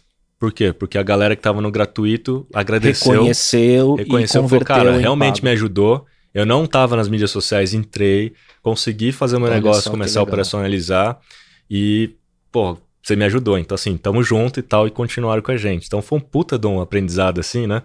Que a gente tava certo, porque de alguma forma era genuíno, assim, não era uma coisa, ah, vamos aproveitar aqui, né? Cara, a comunidade, né? O poder É. da comunidade quando a cultura é verdadeira de fato, né? Inclusive, a- a- foi, foi nessa história que a Estônia se aproximou ainda mais da gente. A gente não tava com a Estônia ainda, né? E a Estônia se aproximou falando, cara, porra, sensacional. Eu posso oferecer para os meus clientes esse plano seu gratuito? Eu falei, pode. Aí veio o grupo Zap. Cara, eu posso oferecer para os meus clientes? Eu falei, pode. E a gente ia fazendo adaptações, de ajudando todo mundo. Eu falei, cara, quem quiser, vai. Cara, nem imagino a conta do data center, cara. É verdade. Não, a gente bancou, a gente bancou um bom tempo aí, né? Mas era. é, E, e a Domo, né, tinha investido, então a gente tava com o dinheiro, né? Do tipo, ó, tamo, estamos usando dinheiro. A Domo, né? Não sei, dependendo do, de quem tá no, no, no board sentado, assim, puta, os caras viraram uma, uma ONG. Mas a gente tava com crédito, cara, porque assim, né? A Domo entrou, a gente tinha as projeções, a gente tinha o plano e tal, né? Pô, os caras foram os incríveis, eles foram incríveis, né? O Rodrigo Borges, principalmente, né? E a Juliana, na época, que fez, assim, o primeiro, primeira avaliação, né? Não é? Porque eles acreditaram no propósito. Isso pra mim foi fundamental. Porque todos os outros que a gente tinha conversado, era muito assim, preto no branco. Sim. Era tipo assim, ah, mas isso aqui, tá, tá, tá, tá, tá, tal, Era e tal, transacional. Puro de- transacional. E os caras acreditaram, falaram assim, não, acho que vocês têm um potencial aqui realmente. Até o Romero Rodrigues, em uma das conversas, que a gente teve algumas, mas uma das conversas, o Romero falou, cara, pra mim, se realmente vocês concretizarem A é, visão. a visão e o propósito de vocês, vocês são uma startup de impacto social, né? Vocês não são uma startup, Sim. né, uma Martech aí. Sim. Não, é de impacto social. E de uma visão de muito longo prazo, né, que isso? Muito longo prazo. Para se muito concretizar na, na, na, na, máxima visão possível. É, né? é. é. E, e, é por isso, de novo, que eu reforço, né? A gente nunca criou esse negócio para ser um mero negócio para ganhar dinheiro, né? E, e sair fora. Não. Estamos, estamos aqui para construir, para ser um grande negócio de impacto. Essas crenças parecem muito, claro, né, guardadas as devidas proporções, né? Quando o, o, os empreendedores, os cofundadores têm, acreditam muito no negócio, a gente vê essas histórias, né, de quantas empresas, quando o founder tem muita crença, ele nega né, muitas oportunidades de venda, de M&A e tudo mais para manter a visão e se prova lá na frente, né? A gente, eu posso, eu posso confirmar isso, porque né? a gente negou venda 100% da Labs, né? Teve propostas na mesa né, e a gente não foi para frente. Se fosse negócio de cash out, vocês tinham de tirar dinheiro da mesa. A né? gente foi com a Stone, primeira instância, de novo, pelo propósito, cultura, valores, né? E, e aí, nas negociações, obviamente, né? É, a gente precisava ter a certeza que eles seriam sócios, que eles não seriam mero investidores uhum. com, né, com contrato de mútuo ali, depois você me devolve dinheiro. Não, estamos juntos aqui para pensar junto. Ou aquela prazo. pressão pelo resultado para daqui a X anos fazer o IPO ou, ou vender e tudo mais e sair. Né? Não. Né? E, e, pode ser uma consequência, claro, né? E não tem nada de mal nisso, né? Mas quando ele vira o, o objetivo inicial, aí os, os valores se invertem, né? Quando a empresa tem muita crença no que ela quer seguir, né? Exato. Muito legal. Kiso, mudando aqui um pouco de, de, de assunto, obviamente dentro dos temas, né? Você é um cara que, é, por conta da sua experiência, né, você ficou muito conhecido aí também é, por, por construir a sua autoridade baseada em dados. Né? Então, suas, suas publicações, né? Cara, acho que é um dos caras que eu mais salvo publicações, assim, sabe? Do, do Instagram é você. Que então, bom, né? Quando você, vê sinal... seu, quando você vê o seu insights lá do Instagram, você vê os seus salvos, eu sou um deles, né? Muitas vezes, né? É, o que, que você vê né, hoje por esse universo dos, da, das pequenas empresas, ou como tendência geral, quais são as tecnologias ou canais, formatos que são as tendências atuais para esse ano de 2022? Né? O que, que você vê é, de grandes oportunidades que estão maduras agora e que muita gente ainda não está aproveitando delas? E o que, que você vê é, dois, três anos para frente também? Cara, para esse ano tá muito claro que é o vídeo curto, TikTok Reels, próprio Instagram, né, o Adam Mosseri, que é o head do Instagram, declarou que todos os formatos de, vídeo, de vídeo no Instagram vão girar em torno de Reels. No TikTok já é assim, né? Sim. Você tem lá o TikTok de 3 minutos, né? Sim. Mas tudo é TikTok, não Sim. tem essa separação. De formato. Né? Vídeo né? no feed ou Reels, né? E, e essa para mim já é, um, já é uma coisa consolidada, né? Que é fato, as pessoas passam muito mais tempo nesse feed infinito, né? uhum. né? Do, do Reels do TikTok, descobrindo novas coisas, porque isso em teoria, fura um pouco a bolha, né? Porque o, o para a gente diferenciar um pouco né, e, e para a gente entender o caminho que o Instagram vai ter esse ano, é, a grande diferença até então, até pouco tempo atrás, é que você entrava no Instagram e o feed do Instagram te mostrava. Feed único. É, feed único te mostrava conteúdos baseado nos seus interesses, né, filtrado por algoritmo de relevância, mas totalmente baseado em quem você segue. Né? Então, você segue X pessoas, dentro dessas pessoas, né? O que é relevante e baseado nos seus interesses. Perfeito. Então você vai ver ali uma pequena parcela do que é produzido, né? Sim. Dentro dessa rede. No TikTok, você entra no TikTok, a home do TikTok é de um monte de conteúdo de quem você não segue, né? De que você descobre o tempo todo. Isso retém mais você dentro daquele aplicativo do que no home do, do, do Instagram. Muita descoberta. É, então, você descobre, você fica num feed infinito, você não você não, você não você nem, você nem percebe, né? 15 minutos vira 40 Sim. minutos muito fácil ali, né? Então, pelo primeiro ponto né, de diferenciação né, entre o que era o Instagram e, e, e o que é o TikTok. Por que, que era o Instagram? Porque o Instagram, obviamente, não é bobo.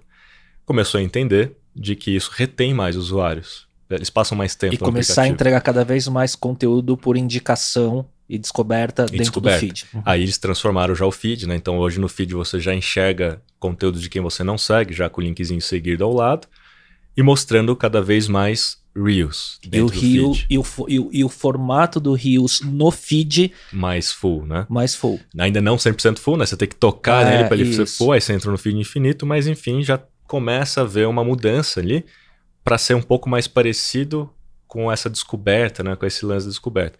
Por isso que ele fura um pouco a bolha, porque na descoberta, por mais que o TikTok, o algoritmo, seja baseado nos seus interesses, parte do, do, do algoritmo, né, do próprio TikTok, ele é feito para te mostrar ele, ele, coloca certas amostras de conteúdo fora dos seus interesses. Uhum. para ver se, se você. Para você não se fechar na é, sua bolha Se você capta, se capta a sua atenção e de repente fala, um, a gente não sabia disso, mas ele gosta disso. Sim.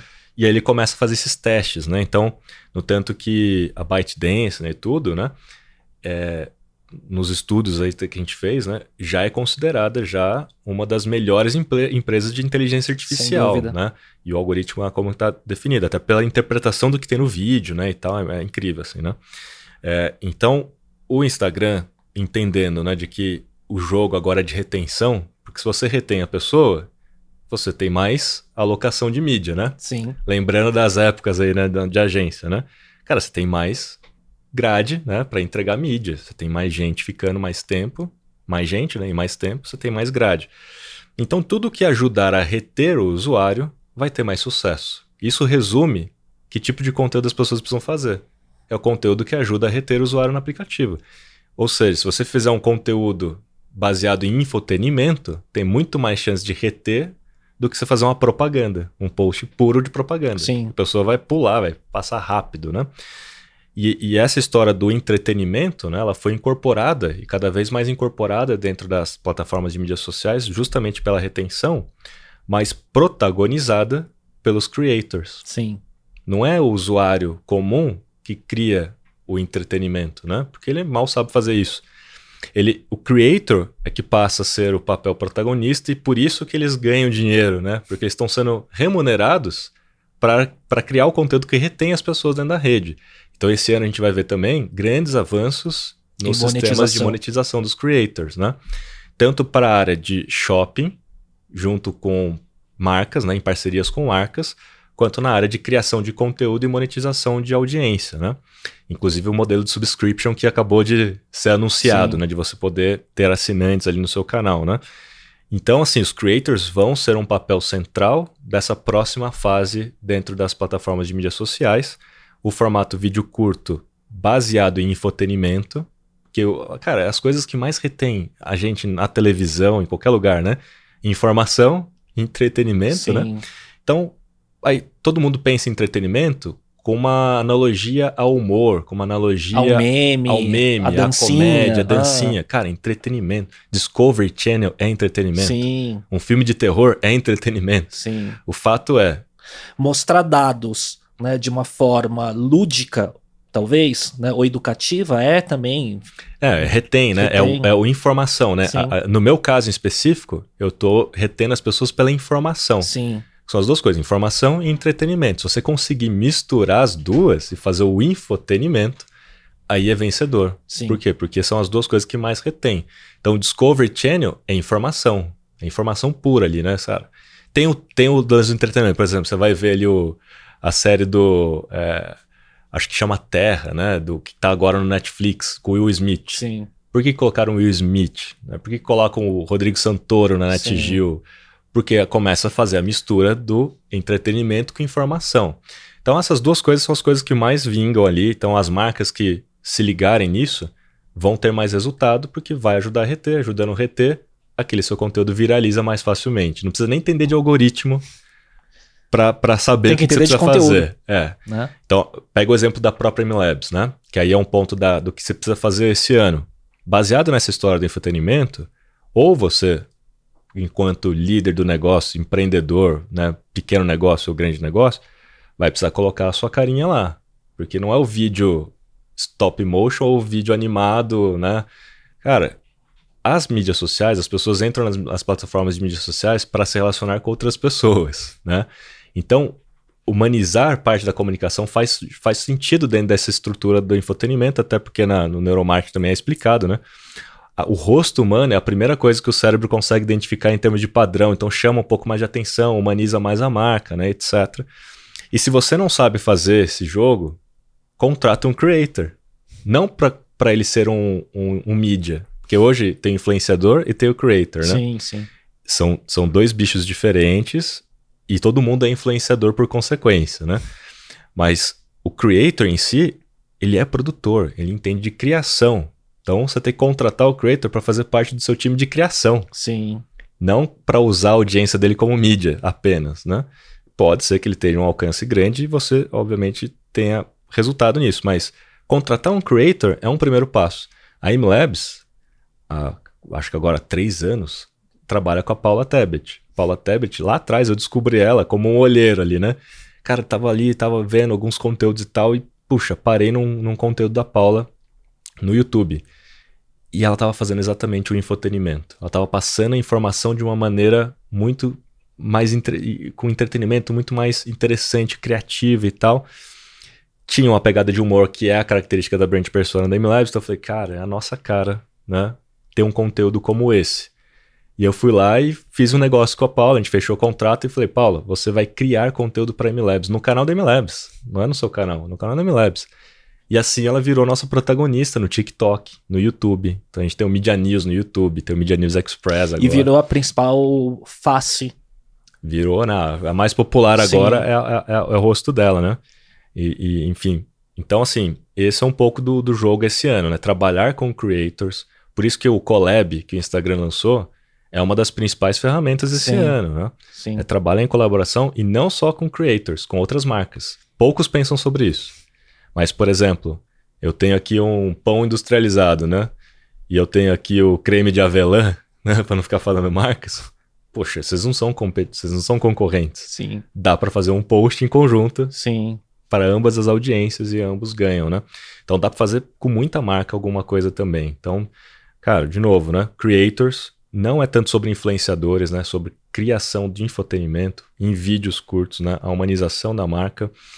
E Shopping. Shopping, o que, que é a história do shopping? Né? O social commerce.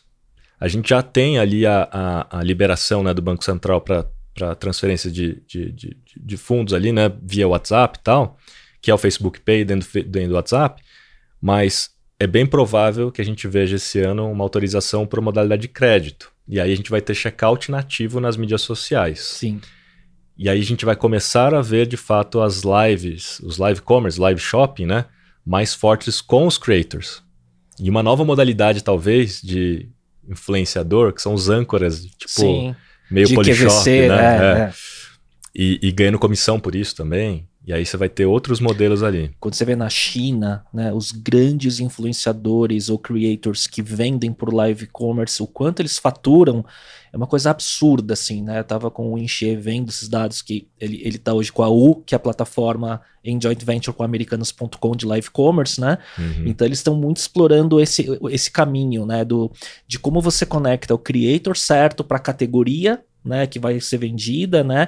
E, mas é um desafio ainda no, no público brasileiro de você atrair o tráfego para gerar as conversões. A taxa de conversão é maior, sem dúvida nenhuma. Então, né? é, é, difícil quando você faz a live fora das mídias sociais, né? Porque já tá rolando as lives, mas lá no site da Americana, lá no site da Magazine Luiza.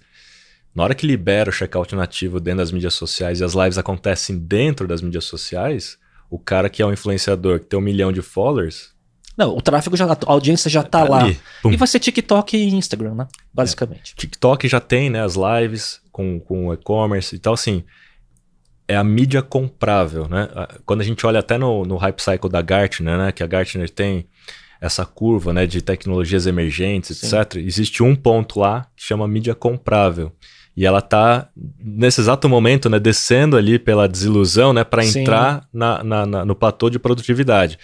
E é exatamente o live é, um, é uma mídia comprável, né? Provavelmente a gente vai ter outros tipos de mídia comprável, mas a live é o que está mais claro para gente. Você vai estar tá assistindo vai ter o produto fixado, você clica e compra ali sem sair dali, né? E, e tem mais uma coisa que eu acho que ainda que vai acontecer ainda esse ano, né? Porque já há evidências disso e tal, que são as NFTs dentro das plataformas de mídias sociais. Isso não é uma coisa assim para dois anos. Não, que já falaram, inclusive, né? O Instagram até anunciou, se não me engano. O então, o ano passado, né? Eu fiz, eu fiz uma live, né? Falando sobre isso e ainda não, não existia nenhum tipo de iniciativa executada das plataformas, né? Eu já, fal, já falava dessa história de NFTs, como, a, a, como os aplicativos de mídias sociais, como o marketplace dos NFTs e tal, por conta dos creators, mais uma vez, na mesma lógica, Sim. né? É, e aí o Twitter saiu na frente, agora você já pode né, vincular a MetaMask, sua carteira virtual, troca seu profile picture por um NFT. E aí já fizeram a primeira validação, tanto que eles viram que eles precisavam mostrar que de fato aquela NFT era sua, porque você poderia pegar qualquer imagem né, de NFT e colocar ali no Sim. lugar. Não, aí você tem uma validação. O segundo passo é você ter uma aba mostrada, mostrando as suas coleções de NFT, né? Porque sua galeria. É, a sua galeria de NFTs, é, são seus bens. A sua né? ostentação virtual. Exatamente, né?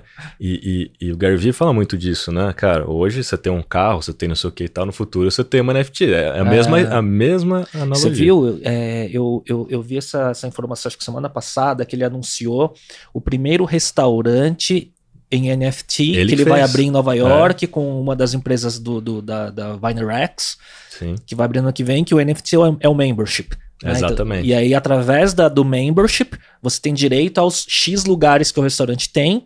Quer dizer, e não é que você tem a comida. É, não, você paga você pelo paga menu, pelo, é. mas você tem o, a, a, oportunidade de poder reservar uma, um lugar na mesa, né? Exatamente, exatamente. Então, assim, é, é uma outra lógica de pensamento, né? Mas o fato é que aí depois, né, o Instagram veio, já começa a fazer as, os anúncios, né, de que, puxa, estamos aqui pensando em vários modelos de como ajudar os creators, né, de fato os creators vão começar a, a, a, requisitar essa história toda de NFTs dentro das mídias sociais, né? Tudo converge, né? Mas aí tem um passo ali um pouquinho adiante, que talvez ainda não seja esse ano, talvez o ano que vem, que são os social tokens. Hoje já, já existe os, os fan tokens. Então, se você entrar aí no, mercado Bitcoin aqui, sem fazer propaganda, mas você já consegue comprar o token do Corinthians, do Flamengo, Sim. até do, de times lá fora, né? puxa, faz total sentido. Cara, eu posso investir.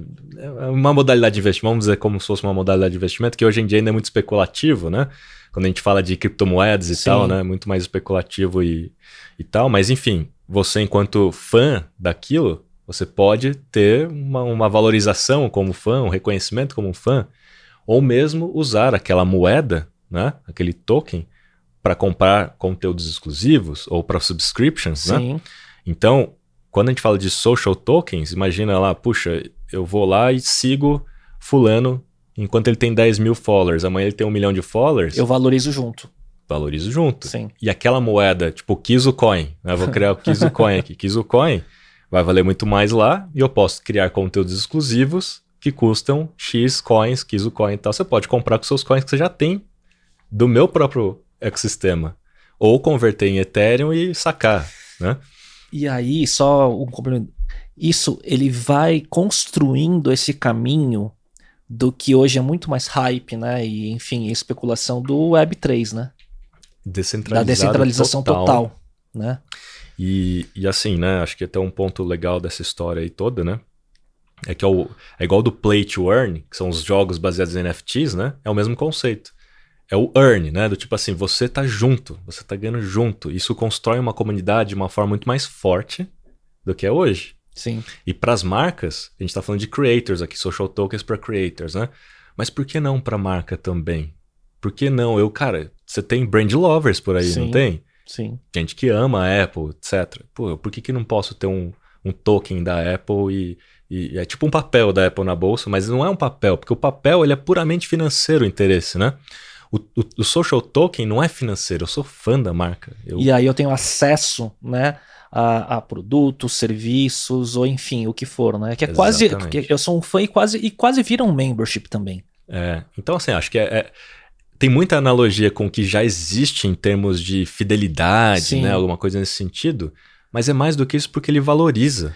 Né? E, e, o fato de ter essa arbitragem descentralizada pela rede, né, ele leva isso a um, a um exponencial muito grande né, quando a gente projeta aí, porque vai levar tempo, mas quando a gente pensa 5, 10 anos para frente, cara, é outro mundo. As relações comerciais, né, e como a comunicação, a influência, as transações vão acontecer, é outro mundo em 10 anos, né? Não, é por conta do blockchain também, né, dos smart contracts e tudo assim, né, acho que é, a gente vai ter um, né, uma evolução muito grande nessa década, né. Todo mundo fala, né, e, e não deixa de ser verdade, né, cada ano nas décadas seguintes, né, equivalem a X anos da década passada, né, em termos de evolução. Cara, essa década a gente vai ver muita coisa legal. A gente vai ver carro voando, carro voando, né? eu, a Embraer né, fica em São José dos Campos e, e eu conheço uma galera que está trabalhando nos projetos lá, de fato, do carro voador. Vai acontecer, já, já tá rolando, né? Vai acontecer, e é nessa década, né? Entre outras coisas, né? Mas enfim, a gente está falando de social token, dos blockchains, né? De toda essa evolução de descentralização. E aí, olhando mais para o futuro, vamos falar de metaverso agora, né?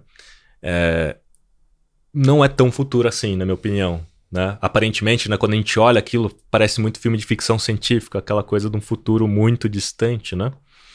Mas na prática, né, cara, acho que por conta dessa história da gente evoluir dentro dessa década, cada ano, de uma forma mais exponencial, recurso a gente tem. Não sei se você assistiu Mandalorian. Sim, claro. Ah, aquela a tela. A tecnologia usada para filmar o Mandalorian. É, e teve aquele, aqueles episódios do, do documentário do, é, do Making Off, making tem um episódio só da tecnologia e do. Como é que chama? Tem um nome, né? Aquela tecnologia então, dos, mas, dos LEDs lá. Mas quem tá por trás daquilo? É Unreal. Unreal. Sim, do engine de games. Do engine sim. de games. Você viu o Matrix? O, o, o, eles lançaram uma demo da, do, da Matrix, né? De um jogo de, no Xbox e tal, com Unreal. Super, super realista, etc. No nível que você não sabe de verdade, assim. Isso aqui é um filme? Isso aqui é ou é, ou é um jogo? E tudo renderizado, igual no, igual no Mandalore. Renderizado em tempo real, com o movimento da câmera. Né? Você não precisa deixar renderizando por horas, madrugada no servidor, né? O que significa? E é legal que o, para, o meio que o paralaxe, né? Ele, ele, ele, é, ele é tempo real, né? Então você está se movimentando naquele, naquele uhum. contexto, a câmera movimenta, o cenário movimenta junto, né? Então, qual que é o ponto que eu quero chegar aqui? Tecnologia tem. Temos óculos, tem vários óculos, né? Não é só o, o óculos da, da, do Facebook, né? O Quest e tal. Inclusive, esse ano vai ser o Quest Pro, o ano que vem ser o Quest 3, né? Que aí vai ser. É, o roadmap deve estar tá muito é. sólido. A gente tem os wearables com para te dar mais sensação tátil, é, para te dar né? mais tátil, para te dar uma experiência diferente, né? Então já tem, né? Já tá, tá avançado. Tem HC, né? Que tem o óculos do HC Vive, você tem Cara, você tem o Ray-Ban Stories Sim. Né, com o Facebook, você tem o Spectacles do, do Snapchat, o próprio Microsoft, né, com o HoloLens também. Sim. É que a Microsoft foi para um lado muito profissional, né? Sim, de corporativo, de é. case, né, e é. tal. Mas a tecnologia de óculos tem, tecnologia de wearable tem, de renderização em tempo real tem. Que qual você acha que é o tempo então, de adoção em massa? eu, se assim, um se a gente olhar, se a gente olhar um pouco do, eu não lembro agora de cabeça o que a Gartner previu no Hype Cycle. Mas, na minha opinião, tá dentro dessa década, né? A gente está falando de 2000 até 2030, né? Tá dentro dessa década. Mas eu acredito, assim, que nos próximos cinco anos a gente já vai ter uma proliferação, pelo menos do óculos, né? Não sei se vai ser exatamente como é hoje, porque a ideia do metaverso não é só realidade virtual, Sim. Né? envolve as realidades mistas, né? Sim. É, pelo menos cinco anos a gente vai ter uma proliferação. Por quê? Porque na prática, cara, ele vai ser talvez a nossa próxima interface. Hoje a nossa interface é o celular, o, celular, o smartphone. Exato. Se você, cara, se coloca quem tá escutando, quem tá vendo a gente. Quanto que você pagou no seu smartphone? Provavelmente você já pagou mais caro do que um óculos hoje Sim. custa. O óculos Quest 2, pagando a importação e a taxa, sai 3.400, 3.600 reais. É um terço do que um iPhone Pro Max. Porra. Então, assim, não é uma questão assim de preço. Fala, cara, não, porque isso aí é muito caro ainda. Eu, quando comprei o primeiro óculos, eu comprei o HTC Vive. Eu tive que pagar o óculos, que não foi barato, e tive que comprar um computador gamer para poder rodar o óculos. Eu precisava de um computador e o óculos. Aí o Facebook foi lá, comprou a marca óculos, os caras desenvolveram a tecnologia deles e o óculos Quest 2 só precisa do óculos, só não precisa do computador. Sim. Então daqui a cinco anos, com as evoluções todas aí, eles aceleraram, né? Quando eles injetaram essa história do meta né, no mercado, aceleraram um pouco esse mercado. Eu acho que a gente vai ver uma proliferação maior de óculos. E se realmente aconteceu o que aconteceu no filme do jogador número 1, um, Sim, é aí que eu quero chegar. É. Que a sua realidade virtual é melhor do que a sua realidade física, você vai passar mais tempo lá, assim como você passa mais tempo hoje nas mídias sociais do que assistindo qualquer outra celular, coisa. Sim. Você já fica aqui. Não é tão diferente, né? Você já fica aqui. Só que aqui você está numa tela, sei lá, você tá numa inter... você está na internet, né? No metaverso você estará dentro da internet, né? E é uma outra experiência. Num futurismo distópico ou não, você acha que Red Player One ele é quase aquilo em uma década? Eu acho que sim. Ah, eu, eu também. que sim. E, e eu só falei do, do Unreal, né? E dessas, dessas comparações com Mandalorian e tal, por quê? Porque existe de fato a possibilidade da gente daqui talvez 20 anos, aí já tô jogando mais pra frente, da gente estar dentro de uma, ma- de uma Matrix e a gente não perceber. então, assim, sei lá, nasce um bebê, ele cresce incubado já dentro de uma realidade virtual e ele não vai saber que aquilo é uma realidade virtual por conta dessa história toda da tecnologia de renderização em tempo real. E se a gente mesmo, né, sei lá, pra quem, aí Black Mirror já, já mostrou um pouco disso. A pessoa tá ali num leito, né, de morte e tal. Você acha que não vai ter um monte de serviço pra essa galera que tá em coma, sei lá, Pra ter tá experiência. pra, pra continuar vivendo de alguma maneira, né? Cara, eu, eu lembro até desse episódio, é San Junipero, né? Você lembra disso? Lembro, claro. Então, assim, acho que vai ter muita coisa aí pra frente, né? Mas tecnologia tem e tá avançando rapidamente. E na minha opinião, tudo vai ser muito mais do que a gente já viu hoje em termos de internet, né? Em termos de economia. Porque a gente, cara, a gente vai precisar ter lojinha lá dentro. Né? Não, eu, eu fiz uma coluna recentemente, cara, das 10 maiores empresas do mundo em valor de mercado hoje, 8 já são empresas de tecnologia. São. Das top 10, 8 são empresas de tecnologia, 5 acima de um tri de dólar de valor. E, e- e assim, né? é, Só vai aumentar. Você pega o Facebook mesmo, né, cara? Nunca antes na história uma empresa vendeu um produto, ou tem, melhor, nunca antes na história, né? Você teve um produto tão usado quanto o Facebook. Na história. O Facebook é um produto, Sim. né? Hoje são quantos lá? 2.8 bi, Bi. de usuários, né? Por aí. Somando todas as plataformas, né? Acho. É, Enfim. enfim, cara, nunca antes na história um produto foi consumido por quase 3 bilhões de pessoas, né? Então, eles têm de- de, de verdade assim a capacidade de popularizar isso. Eles não são os criadores do metaverso, né? Eles não vão ser donos do metaverso, é bem provável, porque já tem o Descend, já tem o Decentraland, já tem outros projetos. Cara, eu penso muito como é que vai ser essa interoperabilidade de metaverso, sabe, cara? Porque, né? Diz no discurso do Zuckerberg que ele vai fazer ser interoperável. como que que vão ser fala essas assim, APIs, entendeu? É, então, como ele que vai falou assim, a gente não quer construir sozinho, né? A gente quer construir junto. Esse é o discurso, né? Mas é claro que ele dá um passo ali, comercialmente falando, à frente, né?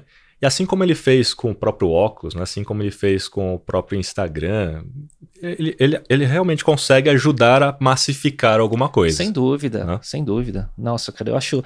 E essa, e assim, essa história de projeção de futuros e de cenários futuros, né? O futurismo, com, com- quando a gente tem esse repertório e os pontinhos, a gente enxerga tudo e vê como é que se conectam, é um dos papos e um dos exercícios mais divertidos que existem, né, cara, de se fazer. Dá pra ficar horas falando sobre tudo Muito, isso, né? Muito, cara. E, e, e, e tem até um diálogo, né, do Matrix 2, acho, né? Do Neo com, com o senador, né? Quando eles estão na casa, na, no, no layer das máquinas lá, né? Que o Neo, ele, ele, ele fala assim pro Neo, mas... Porque o Neo, ele, ele fala assim, cara, mas a gente não tá no controle, a gente não é só, tipo, lá e tirar da tomada, né? Como é que tudo isso aconteceu, né? Porque a gente não foi lá e desligou as máquinas. Aí ele falou: Você realmente acha que você está no controle? ele falou: Sabe aquela máquina ali? Aquela máquina que filtra a nossa água. Aquela máquina que dá o nosso oxigênio. Você acha que você está no controle? E se você desligar aquela máquina, o que acontece? Então a gente está vivendo já numa simbiose né, com a tecnologia, quando a gente fala de futurismo, né? Que a gente vai ter esse hibridismo, muito mais hibridismo do que a gente já tem Sim. as pessoas vão ter partes realmente, né? Mecânicas, robóticas. Vai ter a galera que vai. Até no Boba Fett agora tá aparecendo bastante, né? Na série, né? Da galera que já tem. é, é, como é que a gente pode falar assim, né? Os gadgets ali. Os Protótipo, é, pro- é, enfim, é, É, é, é, é. próteses. próteses, né? É, Tecnológicas, né? Para aumentar a sua visão, para aumentar a sua força, etc. A gente vê um pouco disso no robô também Sim. e tal. Então, futurismo, a gente tá falando de, de, de, pessoas conectadas. O Elon Ah. Musk tá investindo, né? Neuralink, né? O nome do, do business dele que faz isso. Cara, esse cara.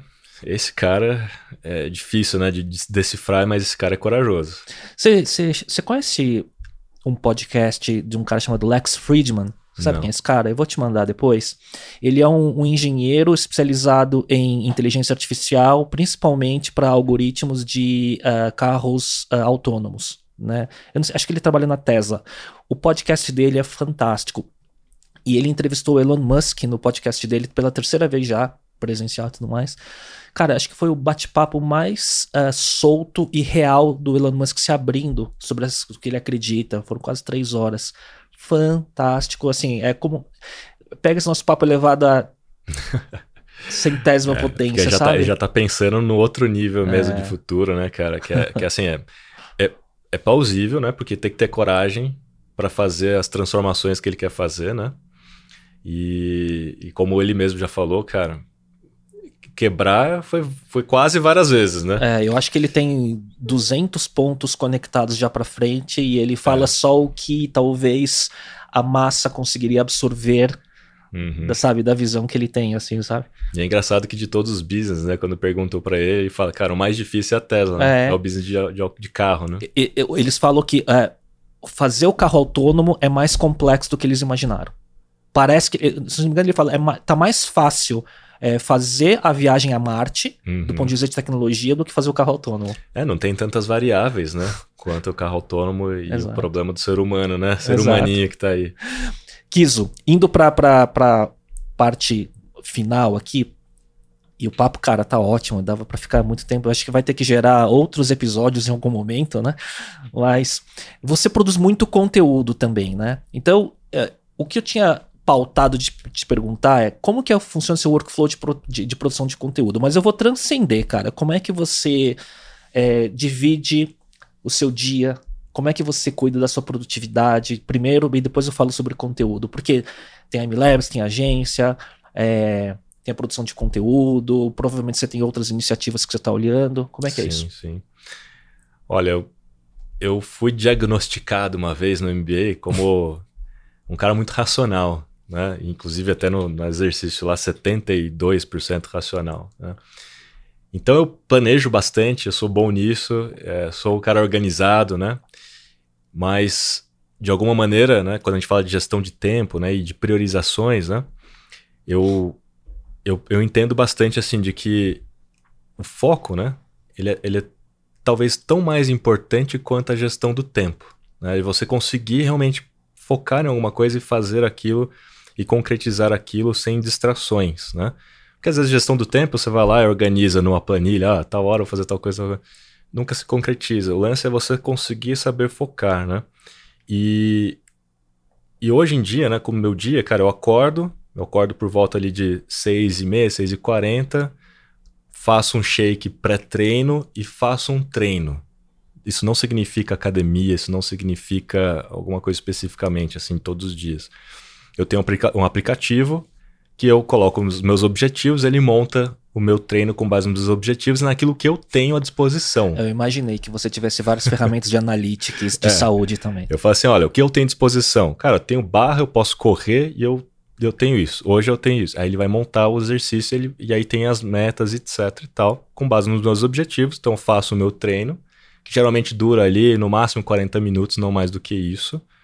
Volto, tomo café da manhã, né? começo a trabalhar, e aí o almoço meu, hoje em dia, eu, eu, eu crio um espaço na agenda né, de duas horas, entre meio-dia até as duas da tarde. Uma hora da tarde é meditação. Cara, aplicativo, meditação, também tem por, por objetivos, né? E aí nessa meditação, é uns 15, 17 minutos ali, geralmente tem a sessão, né? E aquilo me dá um poder de foco absurdo. Sem dúvida. E o é. que, que eu faço logo após a meditação? Leio o livro. Eu não faço outra coisa. Eu vou ler um livro. Você está pronto para conseguir focar e absorver. Eu consigo absorver muito, muito. Aí eu leio o livro. Geralmente eu tenho uma meta ali de 10, 15 páginas. Não é assim, meta de quantos livros eu vou ler por Curiosidade, mês. Kindle ou físico? Físico. Físico. Eu faço muita anotação. Você gosta de manusear, tal, né? eu, eu, eu, eu, faço destaques assim e tal, porque para mim, já usei Kindle, já usei, tenho, né? Alguns que eu gosto do hardcover dos é. livros é. que eu mais gosto. Eu tenho também Kindle, etc, mas eu gosto ali. Aí é uma questão de preferência. Aí, naquele momento, eu tenho uma absorção muito grande. Né? Eu tenho uma absorção. E eu uso o celular para fazer alguns, ou, alguns outros níveis de anotação no Notion. Então, assim, eu tiro foto e eu tiro foto de um gráfico, de um trecho, etc tal, porque eu começo a consolidar aquilo para depois eu repassar Tagueia. isso para alguém. É, para repassar isso para alguém no, no, momento de reunião, às vezes eu uso isso, falei, cara, tem um negócio aqui que bacana, eu preciso mostrar, né? É, e eu uso o Notion, então, para certas coisas ali, né? O Notion é uma ferramenta que eu tenho usado Sim. bastante. Aí depois ali das duas em seguinte, eu continuo o trabalho e vou ali até seis horas, seis e pouco. Das seis e pouco ali até perto das oito, eu estou produzindo conteúdo. Né? Ali é o meu tempo para produzir conteúdo. E eu leio muito mais hoje pesquisas, relatórios e tal do que livros. Eu posso dizer para você, cara, eu leio muito, muito, muito. É, é, é, PDFs, né? Então, uhum. ver o PDF da pesquisa, o PDF de um relatório. E aí você correlaciona os dados para depois criar seus conteúdos. É, e aí eu, eu tenho que ler aquilo, né? Eu tenho que interpretar aquilo, eu tenho que ver o que, que é mais interessante baseado nas dores do meu público, né, etc. O meu público é a galera de, de marketing, né? Majoritariamente de marketing no ambiente digital, mas tem uma galera de marketing também, Sim. né? Que está querendo entrar nisso, acaba me acompanhando. Tem muita gente de mídia social, muita gente de mídia social. E, e mais recentemente, no ano passado, olhando, obviamente, as tendências crescentes né, de tópicos, etc., comecei a falar um pouco mais de tráfego, de mídia. Porque eu vi que tem uma galera que começou a crescer em função de tráfego pago, né? Começou a vir muita galera procurando desse assunto. E, puxa, de, de duas décadas trabalhando, né, cara, com planejamento de mídia, etc., os fundamentos não mudaram. Sim. Né? Os fundamentos não mudaram. Você tem as ferramentas e tal, mas os fundamentos não mudaram. Então, comecei a, a pesquisar também mais relatórios baseados em questões mais de performance, mídia e tal, para traduzir isso nos dados. Então, meu papel é curadoria total, né? Ler, interpretar, porque aquilo é bom para mim. Eu tô antenado, eu tô entendendo tudo, tudo que tá acontecendo, as tendências, o que, que tá funcionando, o que, que não tá funcionando em vários relatórios. E eu faço a curadoria daquilo que é mais relevante para o público, porque eu vou fazendo esse tipo de trabalho de pesquisa junto ao público, vou entendendo aquilo que é o momento, né, as dores do público, e eu tenho esse papel de traduzir aquilo. Porque o, o, o, o gráfico ou a informação que vem no relatório é, é bruto, assim, né? negócio pra galera que, cara. Não, você faz ele virar um, um snack de conteúdo. É. Né? E, e, e, e simplifica para a compreensão da tua audiência. Isso que eu vejo que você, você faz muito bem. E na maioria das constante. vezes, né? Na 99% das vezes, eu recrio todos os gráficos. Por quê? Porque eu tenho que fazer alguma coisa em português e com a, com a interpretação correta, né? Mas e, e, aí você falou, você tem em média essas duas horas aí que você está estudando para criar ou criando conteúdo, traduzindo tudo mais, né? Que formatos que você, você faz principalmente? É mais Instagram? Instagram e LinkedIn, hum. né? Na época do TikTok eu entrei, entrei acho que dois anos e meio atrás no TikTok foi uma época assim, putz, eu preciso entender Sim. a dinâmica dessa rede. Então eu produzia muito conteúdo no TikTok porque aquilo era parte dos meus estudos. Sim. Entender da dinâmica, que estava funcionando ou não, etc e tal.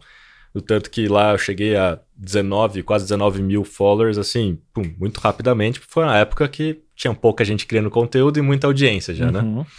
E, e aí eu aprendi bastante a dinâmica dos vídeos curtos, etc. E aí eu comecei depois, primeiro veio o TikTok, depois comecei a fazer Reels, uhum. na mesma pegada. Só que a pegada do TikTok Reels, ela tem a ver com marketing digital baseado em dados, mas não é para mostrar um dado, é para mostrar ferramental. Hum. Então, os vídeos curtos é pensando na descoberta e não mostrando um gráfico já, tentando explicar o gráfico, mas mostrando assim, cara, quais são as principais ferramentas que você pode usar para se basear em dados, né, para você ter mais resultados. Então, eu dou, dou muita dica de ferramenta, eu falo muito assim porque são as coisas que mais pegam na primeira etapa da jornada, assim. Que legal, cara. Você Rápido, você, simples e curto, você né? usa o formato para awareness Exato. do teu conteúdo mais denso depois. É, então assim, a galera no começo da jornada fala, caramba, três ferramentas aqui para você ter mais resultados aí, por, exemplo, no Instagram. É, Pô, quais são as suas ferramentas? Todas as ferramentas têm relação com, com dados. E aí, o call to action. Pô, você quer mais conteúdo como esse? Me segue aí. Aí quando ele começa a me seguir, ele já vai para uma outra etapa na jornada.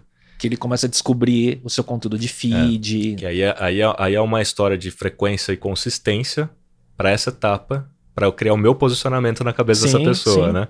Não, pô, o cara é uma autoridade, sim. né? Quando a gente fala de informação, dado, inteligência dentro desse mercado, puxa, é bom seguir o Kiso. Sim. Que a gente vai estar sempre pelo menos um passo à frente aí. Muito legal, cara. E uma curiosidade. E aí você passa para algum criativo fazer o design. Não. Você faz? Eu faço. Eu sabia que você ia responder isso. Por quê, cara? Porque não tem condição, assim, né? Todo, toda, toda a legenda eu que faço, toda a arte eu que faço. Primeiro assim, né, que no meu caso... Eu imaginei que era você que fazia. É, no meu caso em específico, né, é, não tem muito o que fazer em termos de design, assim, né? Obviamente que tudo pode ser melhorado. É, mas né? tem uma consistência. Do... Mas tem uma consistência é, visual, é. né? E assim, né, eu, eu também não era um, um, novato nessa área. Então, assim, eu já trabalhei com arte, trabalhei com, já, já trabalhei como diretor de arte já na, na agência. Na agência a gente já trabalhou de tudo, né? já foi todos os papéis, né? Então, assim, alguma noção eu tenho, né, e tal, de, pô, tem que ter uma consistência visual, a sua identidade, né? Tem que ter uma paleta de cores, tipografia. Curiosidade, que ferramenta que você usa? Eu uso o Canva. Eu também uso o Canva. É, o Canva é muito fácil, é. né? Hoje está evoluindo cada vez mais. A MLabs é integrada com o Canva, inclusive. É a única ferramenta integrada com o Canva, porque o Canva reconheceu o MLabs e falou, cara. Cara, a história juntos. do Canva, daquela Melanie Perkins lá, que é a fundadora, é uma coisa absurda, cara. E, e, sabe daquela época que eu falei que eu fui pro Vale do Silício lá em 2015? Eu fui na DSV Labs, me falha a memória, esse era o nome, DSV Labs. Tava o Guy Kawasaki lá e o quartinho do Canva lá. E eu conheci eles lá. E assim, era o quartinho pequenininho do negócio, né? Enfim, e eu já até hoje ele é, né, o, Sim, o, o evangelista, né, evangelista é, dos é, caras é. e tal, né? E, enfim, eu uso o Canva, cara, é muito simples, muito fácil para mim. O produto é excelente, muito. cara. O produto é. é. excelente. É uma coisa engraçada que você está falando dessa, dessa sua, da sua rotina de produção de conteúdo, porque eu faço o mesmo, né? Então, no meu Instagram e tudo mais, eu, eu faço a imagem, eu edito, né? faço tudo. E a gente acaba virando uma agência de uma pessoa só para nossa marca pessoal, uhum. né? E eu acho assim, porra, eu poderia terceirizar para as duplas criativas, para os designers, para o pessoal de motion da, da, da, minha agência, né? Mas não só é, eu gosto de fazer, mas como acho que mantém a gente muito, muito atento quando a gente faz tudo. Uhum, né? Quando a gente pratica cada disciplina, um pouquinho de cada, a nossa cabeça fica muito focada né, em entender tudo que está acontecendo também. Né? Não, e, e testar, assim, né? testar formato, testar algoritmo. Total você ente... razão. Puta, coloquei uma hashtag aqui no formato, mudei meu formato de 5 por 7 de proporção. Enfim, você vê funcionando. Né? E, e assim, né? Quando eu comecei nessa história toda de criar conteúdo, eu comecei também com um, um propósito. Eu não comecei porque eu não quero ser creator, quero ser influenciador, nada disso eu, eu olhava, né, outros perfis falando sobre marketing digital, sobre mídias sociais e tal. Meu, muita besteira, muita groselha e tal, e tal, muita coisa superficial. Sabe aquela galera que fala, mas sem ter feito aquilo, sem ter passado por aquilo, vivenciado, que não tem bagagem, experiência, mas está falando porque talvez ouviu alguém falar, né, e tá replicando porque aquilo. Que, porque dá dinheiro, né? Então, aquilo tava me consumindo, assim, sabe? De, de, de eu olhar aquilo e falei, mas não é possível, cara. E sabe aquela máxima, né? A gente, enquanto cidadão, fala, mas não é possível, ninguém faz nada. Sabe quando a gente fala isso sobre os nossos governantes, sobre alguma coisa que tá acontecendo na sociedade, você fala, nossa, como é que tá assim até, até hoje, ninguém faz nada sobre isso, né? E eu sempre fui um cara de atitude, assim, cara. Não é. Eu olhava aqueles posts e falava assim, porra, mas ninguém faz nada, será que ninguém percebeu? Eu falei, não, eu vou fazer então, porque essa é a única coisa que está na minha mão, né, que eu posso fazer para mudar, eu fazer o conteúdo que eu acho que é o melhor conteúdo para as pessoas realmente se aprofundarem mais e entenderem a lógica por trás das coisas. Não olhar o hackzinho que está passando, Sim. não olhar a mágica lá que estão falando, mas entender a lógica que está por trás das coisas, né? E aí foi assim que nasceu o perfil, porque foi com base nessa, nesse protesto, vamos dizer assim, cara, vamos colocar conteúdo realmente relevante nesse mercado. E a Marta Gabriel se identificou muito rapidamente com isso. Falou, putz, é isso, Kiso. É, e tal. E a gente. Ela me convidou para ser coautor do livro dela, Sim, do Marketing eu- Era Digital e tal. ah. Por conta também dessa história, né? De, da gente ser mais profundo, a gente estudar mais aquilo, ou viver mais aquilo para falar. é, é- é de uma, é- é um outro repertório, né? É. E, assim, o fato de eu ter tido a agência, eu ainda, Sim. ainda tenho agência, né? às vezes eu falo dessa forma, parece que a agência acabou. Não, ela existe, tá lá, né? E tem grandes negócios. O fato da MLabs, né? De eu ter acesso a mais dados também, de eu conseguir enxergar o que tá rolando, né? É, isso me dá também uma certa vantagem nessa história, né? Quando Sem a gente dúvida. olha, porque eu solto muita pesquisa agora recentemente. Essa semana aí tá, tá, tá sendo é, é, é, publicado e noticiado, né? Uma pesquisa que a gente fez junto com a Futec e com a Digital House. A pesquisa de, de agências, panorama das agências digitais, da ROC e da Sim. RD, é, é ROC, RD e M Labs. A gente fez as perspectivas de investimento para o mercado 2022, Futec, Digital House e M Labs. Então eu estou muito envolvido né, com pesquisas no mercado. As pesquisas que estão rolando no mercado, eu estou junto fazendo. Então eu tenho acesso em primeira mão do que está rolando, que, onde as pessoas vão investir o dinheiro dela no Brasil. O que a gente vê é pesquisa muito de fora. Né? Então tem muita coisa que eu consigo trazer a perspectiva e a ótica brasileira, né, que muda. E pela MLabs também a gente soltou uma pesquisa de engajamento, tudo anonimizado, né? A gente consegue Sim. entender por segmento qual a taxa de engajamento, o que está funcionando ou não. Então, traduzi um pouco disso né, nos meus posts, mas tem um outro fato também que é o que estava colocando, que é o, o fato de eu ter feito, né, estar fazendo sozinho, realmente é para que eu possa testar, para que eu possa aprender, né? Porque eu tô falando de uma dica de Instagram às vezes, porque eu fiz aquilo, né? Porque eu tô vendo se eu uso uma hashtag ou outra, se eu, eu tô vendo a, a, as mudanças, e o meu aprendizado serve para a MLabs em si nas Sim, redes sociais. Não, tá tudo conectado, é. eu entendo bem o que você está falando. Virou é. laboratório o meu é. perfil, e aí aquilo que realmente está dando certo nas reuniões com o time, eu falo, time, vamos fazer assim, assim, assado, porque eu fiz e testei e, e muitas vezes você deve estar tá na frente do que os seus community managers ou e tudo mais, porque você fez, testou, viu o dado, aprofundou, fez a correlação, né, é. do porquê o teste deu certo. Exatamente, né? exatamente. E é um prazer fazer, né? Ah, eu Criar gosto, né? conteúdo, né? né? Assim, é. eu digo para as pessoas, né? A melhor forma de você aprender é ensinando, né? Sim. E eu, ao criar conteúdo, eu aprendo muito. Porque para criar aquele conteúdo, eu, porra, tive que ler, tive Sim. que pesquisar, tive que estudar, tive que tentar traduzir aquilo para os outros, né? Então é a minha forma hoje de estar tá teve antenado. que produzir. É, teve que produzir. Então, a, a, a, melhor forma de você estar tá antenado no mercado é que as pessoas perguntam, ah, mas quais são as referências? Me dá umas dicas aí, né, disso ou de, daquilo, né, de como, é, é que livro, né, o curso, etc. Mas eu falo assim, cara, realmente, livro tem muito conhecimento, tem muito conteúdo, etc, né, é, é incrível, assim, é com, a, como há informação e conhecimento dentro dos livros, né, e, e muita gente negligencia os livros e, e é muito superficial na rede social, né.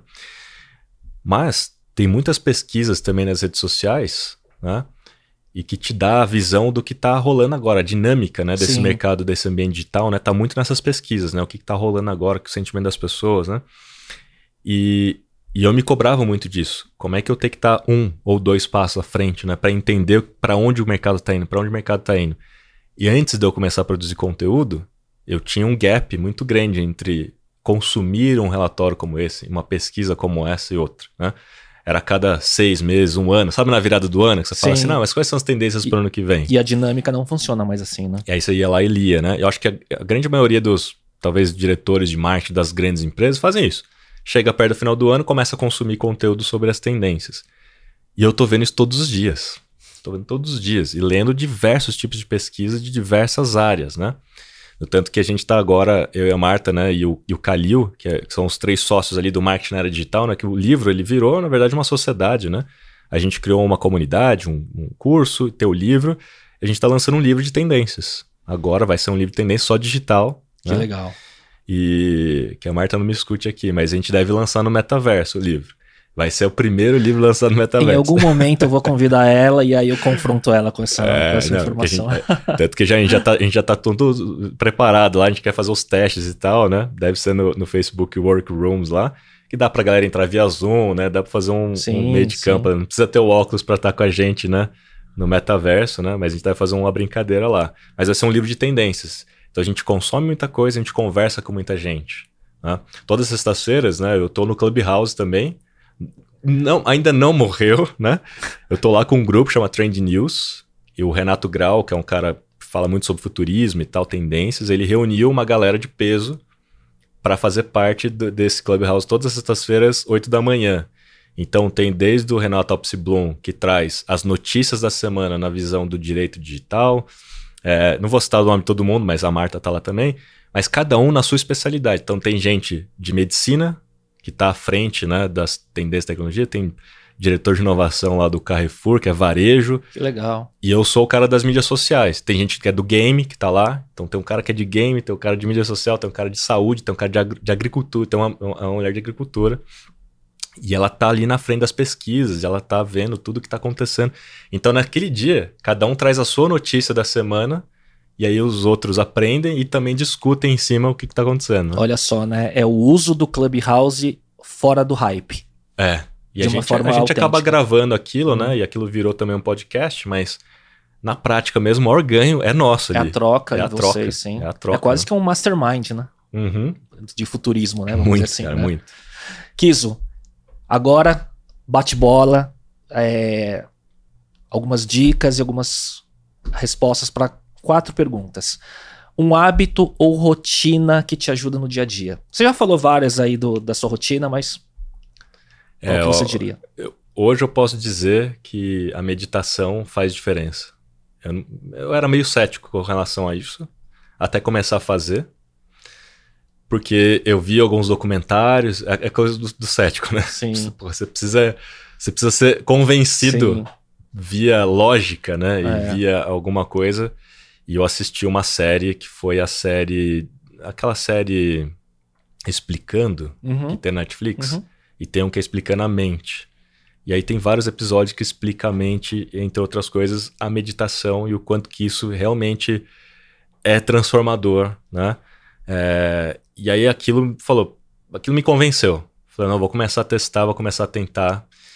Faz muita diferença, cara. Só a meditação é só praticando que, que dá para saber, porque eu acho que tem ainda muito viés esotérico ah, é, né? Não, e, e, e, tem o lado lógico da coisa, né? Então é incrível. Não, eu, eu, eu sou 100%. De novo, eu sou racional demais, cara. Eu, eu sou totalmente a lógica. Então, eu tô ali de fato pela lógica da consequência que aquilo Sim, vai trazer para mim. bioquímica, enfim, é, o que, é muito poder, mais pelo foco, o poder né? plástico para mente, é. habilidade de foco, calma. Eu recomendo assim, né? Eu, eu não eu não fazia, né? E, e, e, comecei a fazer, testei alguns aplicativos até selecionar um que eu falei. Qual você usa? O Calm. Ah, o Calm. Testei o Headspace, é, é, cheguei até a vivenciar uma experiência do Headspace lá no, no em Austin, lá no, no, South by Southwest. Mas aqui com Calm eu, eu, eu, achei porque assim, o Calm ele tem ele tem muito mais clara a biblioteca por objetivos, né?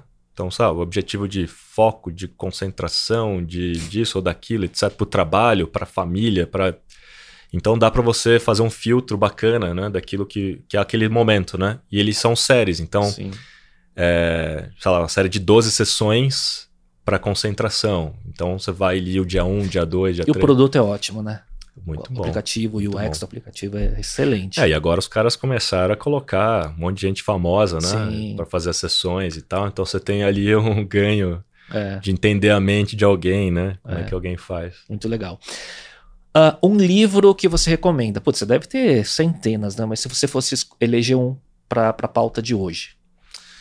Uh, a Transição para o Oceano Azul eu, eu leio muito livro também com objetivo, assim. É, eu, eu tenho alguma situação, contexto, e eu procuro algum livro que vai me ajudar a resolver aquela equação.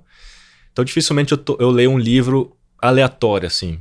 Ah, um livro que está popular ou porque está em alta, está tá entre os mais 10, vendidos né? e tal, vou ler também porque eu quero estar tá antenado para uma conversa. Eu, eu tento sempre ler alguma coisa que vai me ajudar naquele momento, né? E a, a, a próprio negócio da MLabs, o início né, do planejamento todo, foi muito baseado em livro. Muito, cara. Foi, foi conectando os pontos de alguns livros que eu fui montando o planejamento, tanto de preço, né, quanto de, de, do planejamento de marketing, como é que a gente ia ter que fazer, etc. Né?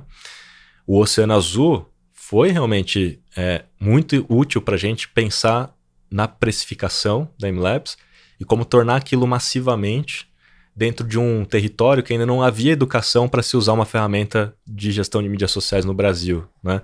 Então, para o contexto brasileiro, era um oceano azul quando a gente nasceu. A gente tinha que criar uma barreira de entrada, né? E, e essa barreira de entrada, em tese, seria o preço.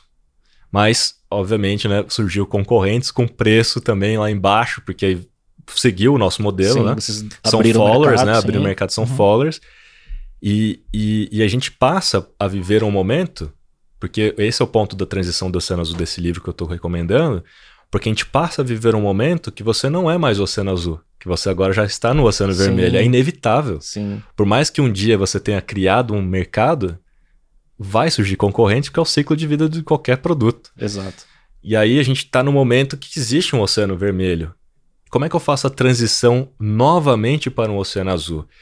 E, e eu vejo que essa é a grande realidade da grande maioria dos negócios. Sim. Tem negócio que nunca saiu do Oceano Vermelho, né? Sim. E no mercado digital é muito rápido, né? O que é uma inovação e uma visão, em muito pouco tempo ele vira fatalmente o Oceano Vermelho. né? É, e hoje é muito mais fácil, né? Você copiar qualquer coisa, né? Porque você tem acesso, você tem. Realmente o mundo está mais globalizado, né? Então, esse livro, ele, ele traz os fundamentos do Oceano Azul de novo, que são os mesmos autores, né? Só que agora eles criaram uma nova, um- uma metodologia complementar, vamos dizer assim, que te ajuda a fazer essa transição novamente para o Oceano Azul. Que Então é muito interessante. E acho que eles viram o mercado que eles tinham do pessoal que leu a o primeiro livro Tinha, não, é e exatamente. que já estão passando pelo Oceano Vermelho e virou, opa, tem uma oportunidade aqui. Tanto que tem, Tem, um. tem um cara tipo você lá, assim, né, analisando Não, os tem, dados. tem, né? tem alguns trechos do livro, né, que eles falam, olha, lá atrás, quando a gente lançou a primeira versão, a gente ficou monitorando vários clientes, né, e tal, e 10 anos depois, o que que aconteceu? Que legal. E, e realmente está acontecendo isso, né, e eu acho que a grande maioria das startups que nasceram, talvez na mesma época que Jamie Labs e tal, hoje já, já não está mais no Oceano Azul, Exato. né, já está no Oceano Vermelho e já precisa fazer um novo, Sim. uma nova é, rodada para isso. Um podcast, filme ou série que gostaria de recomendar? Olha, eu gosto bastante, né, de séries e filmes. é, e eu sou, eu, eu também, eu, assim, eu, eu gosto muito do entretenimento, mas eu posso ser chato pra caramba. Mas é questão de gosto pessoal, cara. Eu também assisto filme daquilo que eu acho que vai agregar alguma coisa. A- a- a- às vezes as pessoas falam assim, mas você nunca para de trabalhar, você nunca para de pensar. Eu falo, mas É que o entretenimento é isso, né? trabalho. É, tá tudo junto. É, não né? existe isso, né? Principalmente a gente que é um empreendedor do negócio, Sim. né? A gente tá assistindo alguma coisa e tentando criar correlações com alguma coisa, né? E, e, cara, eu, eu gostei muito. Vou falar assim, de. Tem séries tem um monte, cara, mas assim. É, Billions, pra mim, foi uma série importante. Suits foi uma série importante. E são muito semelhantes em alguns aspectos, né? O Suits é um aspecto muito mais de saber é, lidar né, com situações e desafios. E tem uma frase emblemática né, de um episódio do Suits que o cara fala, cara, mas eu não tenho.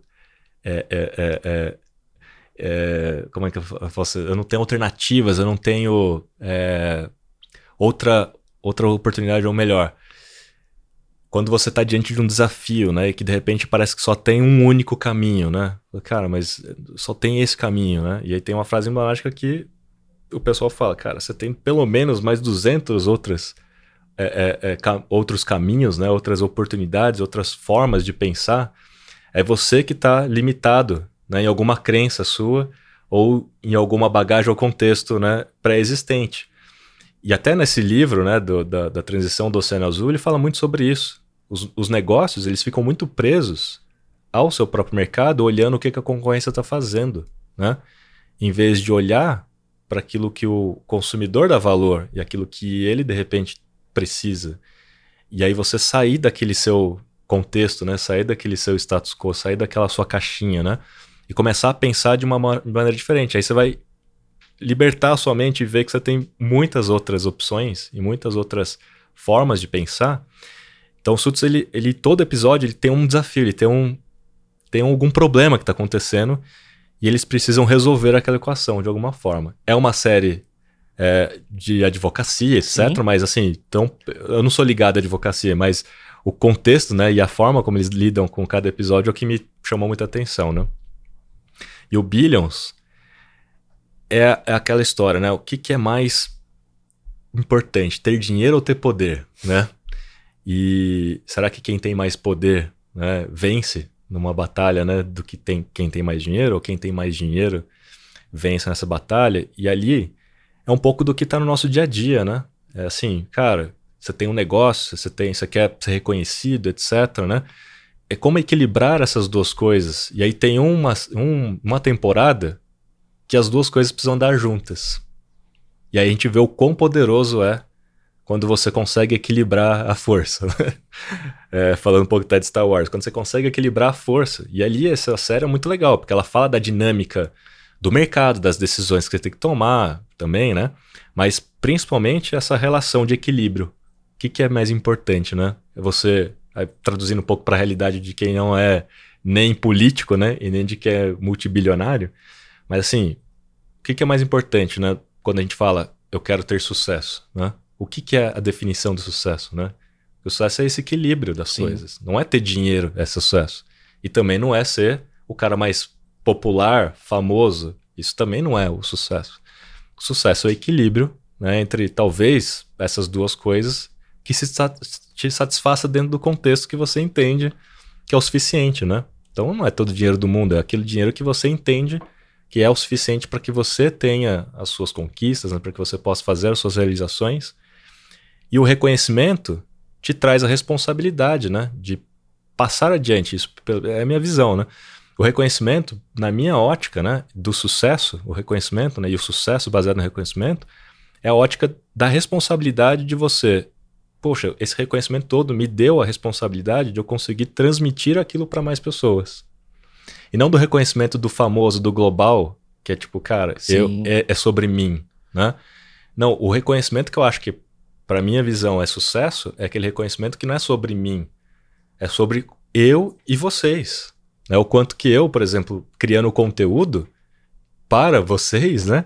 O quanto que me trouxe reconhecimento. Isso é que me, me deixa é, satisfeito. Ou, né? cofundando a MLabs com seu propósito, quanto de impacto você traz Quanto de impacto público, você traz para as pessoas, para o mercado. Então, assim, é, é o reconhecimento em função do impacto que você gera para as pessoas, né? E não só como ser um. É, eu acho, eu acho, eu acredito nisso que dinheiro, poder ou, ou, reconhecimento, ele tem o lado é uma ferramenta que pode ser usado para o bem ou para o mal, né? Pode ser para o ego ou pode ser uhum. né, como uhum. reconhecimento de um trabalho feito até para o próximo e tudo mais, né? Enfim.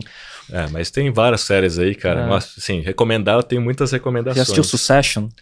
Já me falaram, porque, pô, você já assistiu Suits, já assistiu Billions, essa é a próxima etapa, né? Assiste. É. É muito bom. É, então, já, já tá ali na minha listinha já, esse é o próximo, né? Assiste que é bom. É. Eu, eu assisto muita coisa de ficção científica também. É, é, eu assisti Raised by Wolves recentemente, do Ridley Scott. Que é Apple TV, né? Que tem na HBO Go. Tem na HBO Go. É, que, putz, é, é, é, bem futurista, né? Um negócio assim baseado... Onde a inteligência artificial chega na singularidade mesmo, incorporada no, no, no, não um ser humano, né? Num, numa pessoa, vai. E, enfim, é bem interessante. São coisas que a gente discute, às vezes lá eu e o Martin discute um pouco, né, e tal. Que faz parte aí da, mais dos gostos pessoais, de entender, interpretar aquilo, né, e ver quanto que aquilo vai se tornar realidade, quanto que a gente tem que preparar né? para se preparar para isso, né. Kiso, última. De tantas, se você, seu Notion deve ter uns alguns bilhões de quotes. Mas se você fosse falar uma frase que te representa ou que você se identifica, qual você deixaria aqui nesse episódio? Cara, não é uma frase de efeito, nada disso, mas eu cheguei a uma conclusão e talvez traduzir isso numa frase. Se você for a pessoa mais inteligente da sala, saia da sala. Isso traduz, assim, para mim é o quê? Que você precisa estar aprendendo o tempo todo. Você não tem todo o conhecimento do mundo. E se você está numa sala onde você é a pessoa mais inteligente, entre aspas, significa que não está tendo contribuições de outras partes. E que as pessoas estão ali apenas para te escutar e que e aquilo que você falar vai se tornar a verdade absoluta. E todo mundo vai querer seguir aquilo porque você falou. Porque você é você. Puxa, não rola. Eu aprendi isso às duras penas, assim, do tipo, cara, se ninguém falou nada, se ninguém se contrapõe, etc., eu estou certo, então vamos seguir esse caminho. E aí, às vezes dá errado. Isso é uma grande armadilha para o empreendedor. Né? Então. e aí, no momento que eu comecei a contratar pessoas, e a minha premissa é: essa pessoa é melhor do que eu? Sim. Putz, vem. Porque eu quero aprender com você. E muita gente quer entrar na empresa para aprender comigo, né? É claro que é uma relação de troca, né? Vai aprender comigo, mas essencialmente eu quero aprender também com as pessoas, mas não aprender porque você tem um conhecimento que eu não tenho. Faz parte também mas principalmente você saber fazer as perguntas certas para me fazer pensar. Eu falei, cara, não tinha pensado nisso. Acho que você tem razão. vamos discutir por esse ângulo, etc. E quando você tem um, começa a ter muito repertório, acho que esse é um exercício, né? Sempre de ouvir, né? É. Ouvir, acho É. que é um grande exercício, eu vejo isso cada vez mais. Kiso, cara, eu queria agradecer. É, a gente tá aqui há duas horas Passou, no episódio, assim, tem muita coisa, muita história legal, muita coisa em comum, muita. O papo poderia render quantas horas a gente quisesse. Queria te agradecer e queria que você desse a palavra final para a audiência, né? E quem quiser te encontrar, quais são os, os perfis nas redes? Cara, pra mim foi um prazer enorme aqui conversar. Putz, bate-papo gostoso e tal. Ficaria horas aqui. Foi uma honra, cara, muito mesmo. E assim, deixar o recado, né? Rquiso, arroba Rquiso, R-K-I-S-O, nas minhas redes, na maioria das redes. É, eu faço bastante conteúdo baseado em dados, então assim, realmente, se você me seguir, né, e você consumir o conteúdo, de duas uma. Ou você vai conseguir convencer alguém, ou ser convencido de alguma coisa para testar, né? O mantra é testar. E, e dentro do ambiente digital, né? Esse é, essa é a lógica. Não há verdades absolutas, não há hacks, não há mágicas, né? Há lógicas e que você precisa testar, porque são muitas variáveis. E aí, ao testar, entendendo da lógica, você vai conseguir chegar num resultado talvez que possa ser minimamente ali repetido, né, para que você continue crescendo. E, e dentro dessa história toda, né, baseada ali em dados, ter a mentalidade de growth. E a mentalidade de growth não significa contratar alguém growth hacking, né?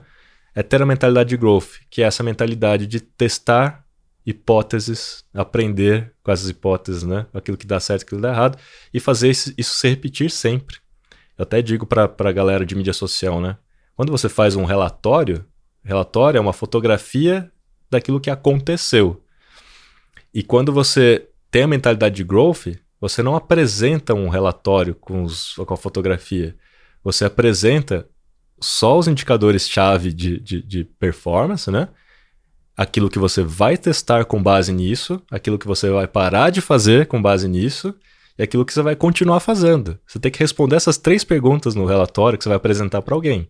O que, que a gente ainda não fez que a gente precisa testar no próximo, próximo período, com base nesse aprendizado, né? ou melhor, com base na nossa hipótese, né? O que, que a gente precisa parar de fazer e aquilo que a gente vai continuar fazendo. E aí, dentro da, dos meus negócios, eu sempre prego isso. Falo, olha, gente, a gente não está aqui para ficar fazendo reunião de relatório. O relatório ele é um instrumento para que você chegue, correlacione dados, né? chegue a informações, transforme as informações em hipóteses. Se a gente vai testar ou não vai testar essas hipóteses, você vai testar e você vai trazer na próxima próximo período o resultado das hipóteses testadas. É isso que a gente quer ver. Porque a fotografia eu vou lá e entro e vejo. Ah, quantos followers a gente tem? Qual a porcentagem de ganho de follower? Não é isso que eu quero ver. É o relatório estanque, né? É. então, essa correlação, né? De a gente né, sempre estar tá ali com a mentalidade de growth, transformando dados em informações, informações em hipóteses, hipóteses em teste de conhecimento, né? E tá o tempo todo ali crescendo e, e, e, e realmente analisando, né? Para o crescimento do negócio e não analisando para provar a cagada que você já fez, né? É, ou, Ou se vangloriar decisão, né? de alguma coisa ou que deu se vangloriar certo. uma coisa que deu certo, né? Mas realmente para crescer o negócio, assim, acho que é muito mais propositivo quando a gente tem esse olhar, tem esse pensamento, né? Então, esse é o recado final que eu queria deixar, que amarra tudo que a gente falou, na minha opinião. Amarra toda a lógica de, de negócio, De né? vida. de vida, de dados, né? Marketing digital baseado em dados, do conteúdo que eu crio, das séries, né? Que a gente falou, que na prática é isso. Não existe mágica, não existe né, hack, existe lógica. E, e, e é isso que a gente precisa entender. Os fundamentos é a lógica. E a Marta sempre fala, e eu obviamente incorporei isso porque o livro a gente acabou criando juntos. Não existe marketing digital, existe marketing em ambiente digital. Sim. Então, marketing é marketing, né? O ambiente digital é que é dinâmico e ele muda, a gente tem que estar antenado sobre isso. Né? Muito legal. E para fechar, para fechar, eu sei que tem um presente aí para mim, né? Opa, temos aqui o novo livro, né? Aqui o novo livro Unbound Marketing.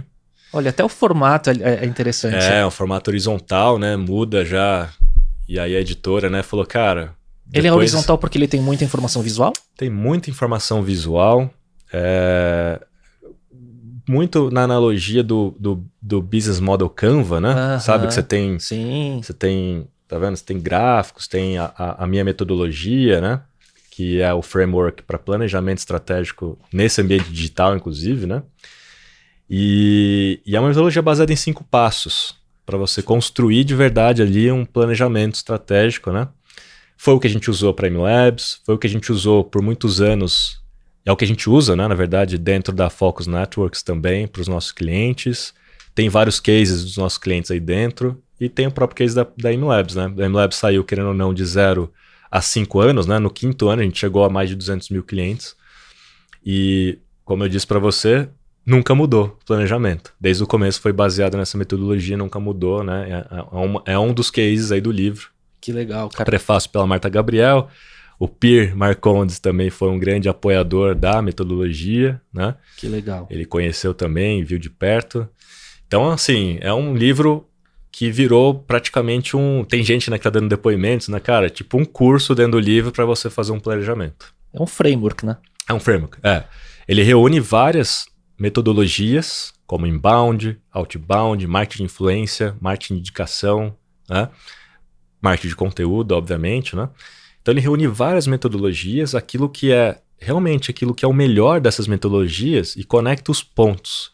Porque por muito tempo foi uma coisa ou outra. Ah, sim, Hã? vira uma coisa de, de hype, de, de uma tendência e tal. E aqui, pelo que você está falando, ele vira muito mais. Você apresenta as caixinhas e falam como que as coisas podem se conectar, de certa É, forma. e, e usando como espinha dorsal do planejamento a jornada do cliente. Uhum. Porque as melhores estratégias sempre são baseadas na Sim, jornada do cliente, né? sim.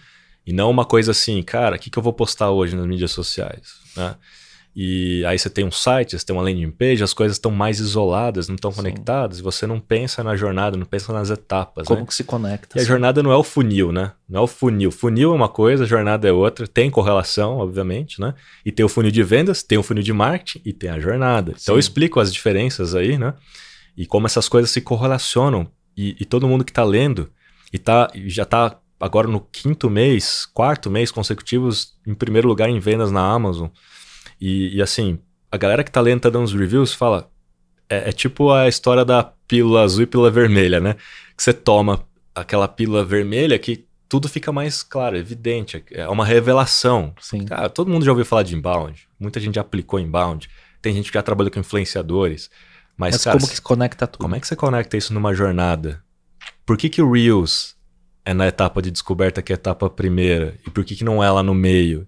Por que, que engajamento não deveria ser a única métrica absoluta de sucesso, né? Sim.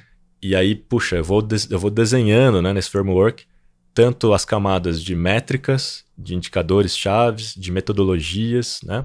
Como você faz um diagnóstico e assim vai. Então tem muita coisa Muito bacana. legal. Vale a pena. Curiosidade, quanto tempo levou para produzir? Ó, se a gente fosse considerar o aprendizado para produzir, duas décadas. Porque Aquela história, né, do mecânico que, é, que vai consertar um equipamento, né?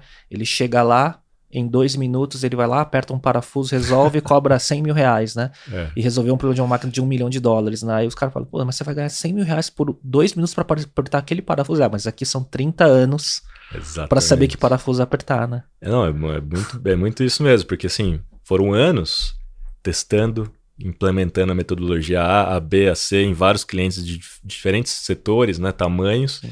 e aprendendo com os erros.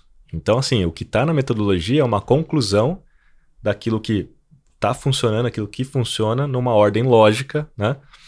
E com os fundamentos do marketing. Então, Sim. assim, no livro tem muito dos fundamentos para a galera conseguir entender o porquê daquilo. Não é só faça isso, siga o que eu estou descrevendo, né? Não, eu explico o porquê disso, a, a lógica por trás daquilo, para você, obviamente, entender o que é a Matrix, né? Mas, ó, 20 anos de, de, de repertório, mas quanto tempo para compilar? Assim, foram 16 meses por aí escrevendo. É, depois mais uns dois, três meses na editora lá, diagramando, design, etc. E Olha, a TV já quis encerrar aqui.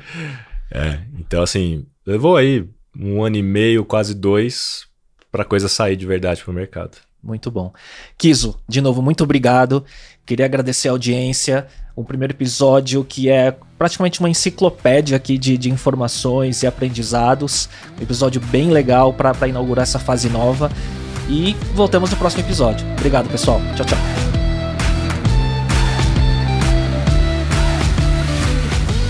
Para você que chegou até aqui, gostaria de te convidar para acompanhar o canal do YouTube e o perfil no Instagram, onde você pode se atualizar sobre novidades sobre o podcast e conteúdos derivados. Procure por Talks by Léo no YouTube e Digital by Léo no Instagram. Até lá!